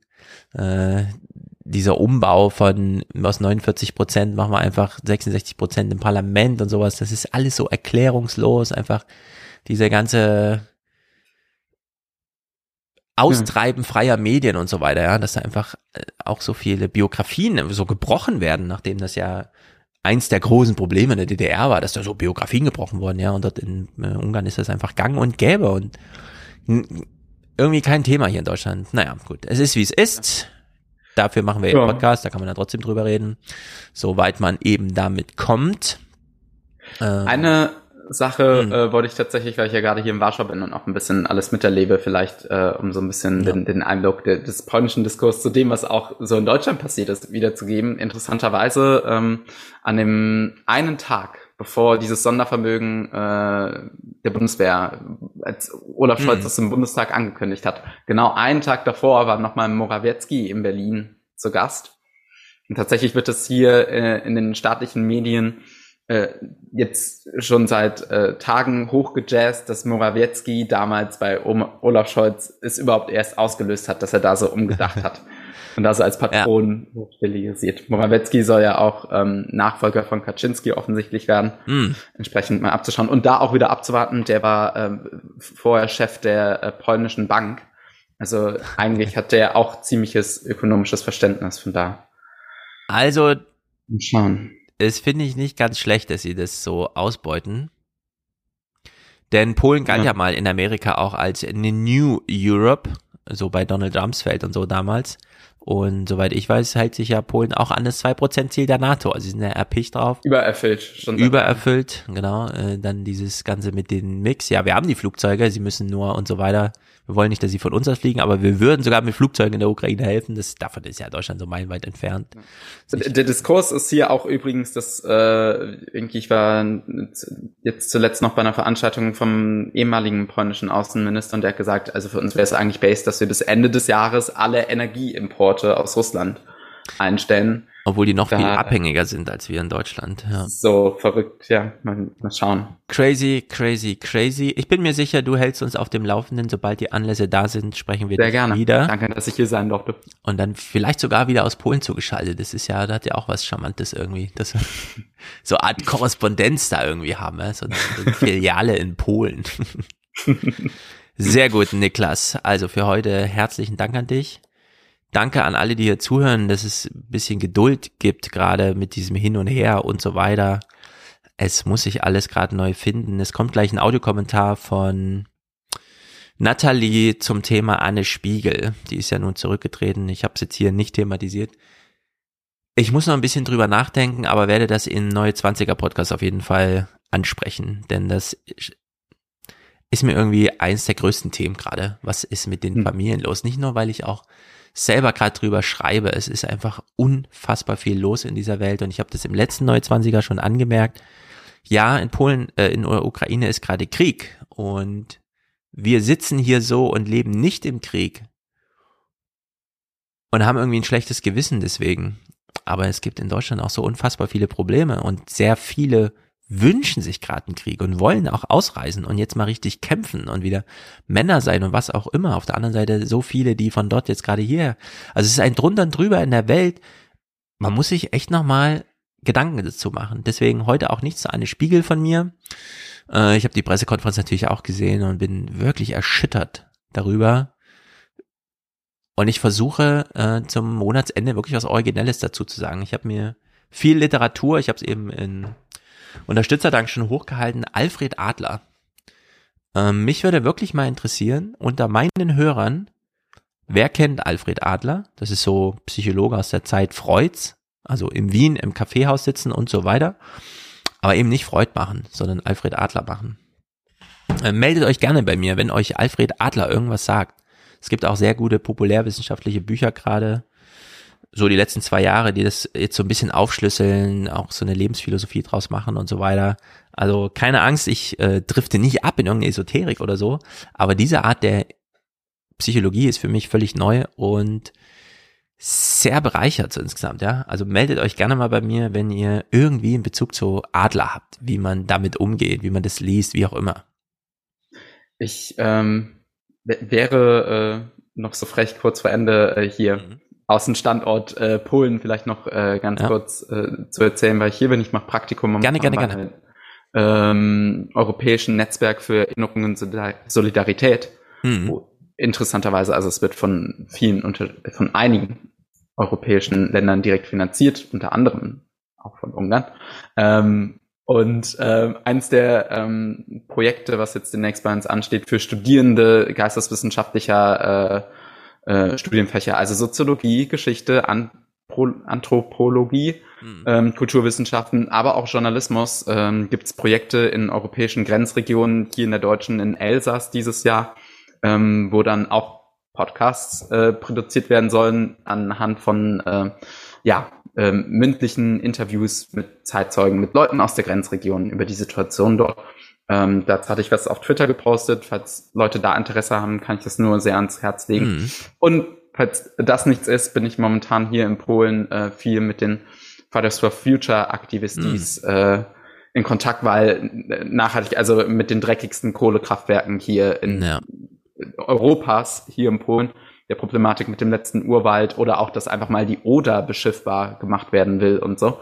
Gibt es ja einige äh, hm. Themen und da sind wir am Schauen, dass wir mit äh, Hilfe der Stiftung für deutsch-polnische Zusammenarbeit äh, was auf die Beine äh, hauen wollen, wo man dann hier so einen Ausschluss organisieren kann, falls da hm. Leute Interesse haben, einfach dann bei mir über Twitter. Sehr gut, sehr gut, sehr gut. Viele fragen immer, wer ist da bei dir zu Gast, Stefan? Äh, auf der Webseite fernsehpodcast.de ist eigentlich immer jeder verlinkt mit mindestens einem weiteren Link zu Twitter, zu was auch immer. In der Hinsicht ist Niklas da auch ganz einfach zu finden. Fernsehpodcast.de und dann unter der Folge mit Bild und so ist ein richtig kleiner Snippet, wo man draufklicken kann, um da äh, Niklas zu folgen und mit ihm in Kontakt zu treten. Das nochmal als wichtiger Hinweis für ganz viele YouTube-Kommentare, die da mal nachfragen, wo ich sage, hey, geh da auf die Webseite des Podcasts, es ist nicht nur YouTube. Immer. Sehr gut, sehr gut, sehr gut. Dann haben wir das hier alles verhandelt. Ich äh, grüße dich nach Polen, Niklas. Ich freue mich sehr, dass du heute da zurück. warst. Äh, sage natürlich bis bald. Jetzt Das aber Jenja. Hm? Das ist aber Jenja. Ach so, so äh, ja, was heißt das genau auf, übersetzt? Bis bald. Ah ja, das ist die Absch Absch äh, Grußformel. Sehr gut, sehr gut, sehr gut. Äh, Im Anhang Musik von Matthias, nochmal aus dem Archiv, aber irgendwie sehr passend. Sehnsucht und so weiter, haben wir ja viele. Nathalies Kommentar und dann auch noch einer zu Fridays for Future und so weiter. Wie sollte man damit umgehen? Von Name gerade vergessen, aber das äh, steht ja auch alles im Video oder im Podcast in den äh, Kapitelmarken, wie auch immer. Ich versuche ja alles soweit aufzuführen. Gut, also Leute, haut rein. Bis denn. Ah. Chaos. Chaos.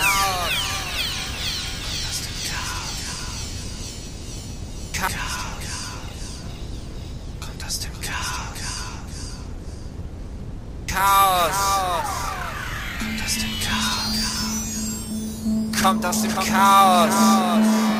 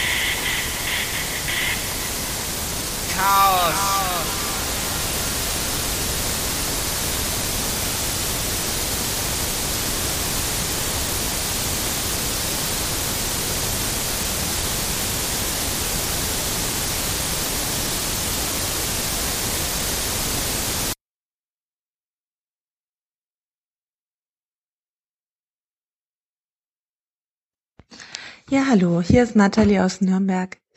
Ähm, ich wollte nur kurz einen Gedanken dalassen.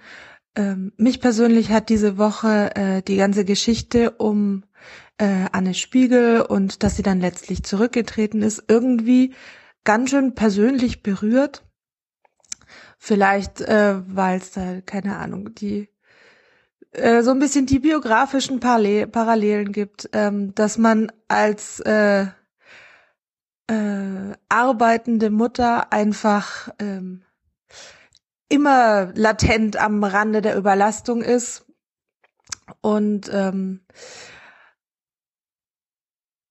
ja, keine Ahnung. Und mein Gedanke war dann letztlich ähm, muss man sich vielleicht entscheiden, was was möchte man? Möchte man in den Positionen, die Verantwortung haben, wie zum Beispiel Minister, möchte man da echte Menschen haben, die Kontakt zur Realität haben und eben zum Beispiel Kinder großziehen und dort Kontakt zu echten Menschen im Kindergarten haben? Oder möchte man äh, Roboter, die im Grunde kein Privatleben haben und die nur für den Job aufgehen? Ich wäre ja für Ersteres, ähm, aber wenn man sich so die Presselandschaft und die verschiedenen Reaktionen anschaut, äh, gibt es anscheinend genug Leute, die wollen vielleicht lieber Roboter haben. Das war's schon.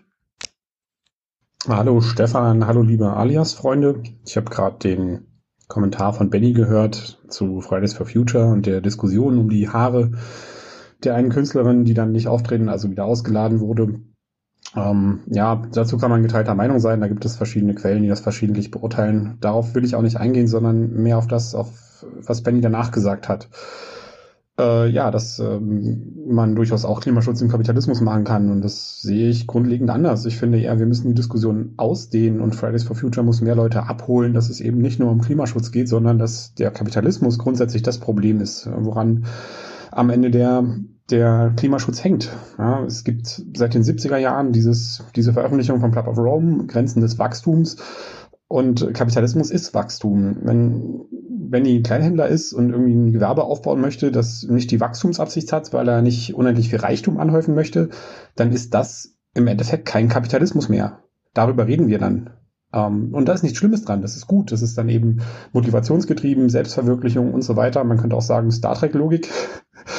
Äh, da gibt's ja auch kein Geld mehr, sondern man verwirklicht sich nur selber. Und das ist, das ist super. Das ist ein, eine schöne Utopie und da müssen, da müssen wir hin. Aber wenn ich ähm, von Kapitalismus rede und der Kapitalismus soll das lösen, dann sind wir in FDP-Logik. Dann muss das die Technologie machen und dann müssen wir ja nur Pfade bereiten dann, äh, dann wird sich schon eine, irgendeine Technologie finden und dann, dann löst sich das von selbst. Aber Wachstum ist Teil des Problems und dann nützt es eben nichts, dass ich jetzt sage, ich mache den Beton irgendwie 50 Prozent grüner und dann, dann wird das Problem schon behoben sein. Nein, das Problem ist unsere Lebensweise. Und äh, ja, dass die, die Grünen von mir nicht ernst genommen werden, hat unter anderem damit zu tun, dass sie ihre fundamentale Seite, die Fundi-Seite aufgegeben haben und ähm, Realos da nur das Sagen haben. Also das sind nur Realos, die in der Regierung beteiligt sind und da fasst keiner das Thema Kapitalismus an sich an, was aber auch ein, ein Problem ist. Ähm, ja, also mindestens ergänzen sich die Flügel hervorragend. Ne? Wir haben dann immer das Problem, dass nur mit Fundamentalismus kommt man in der Politik nicht weit, weil das natürlich zum einen keiner hören möchte.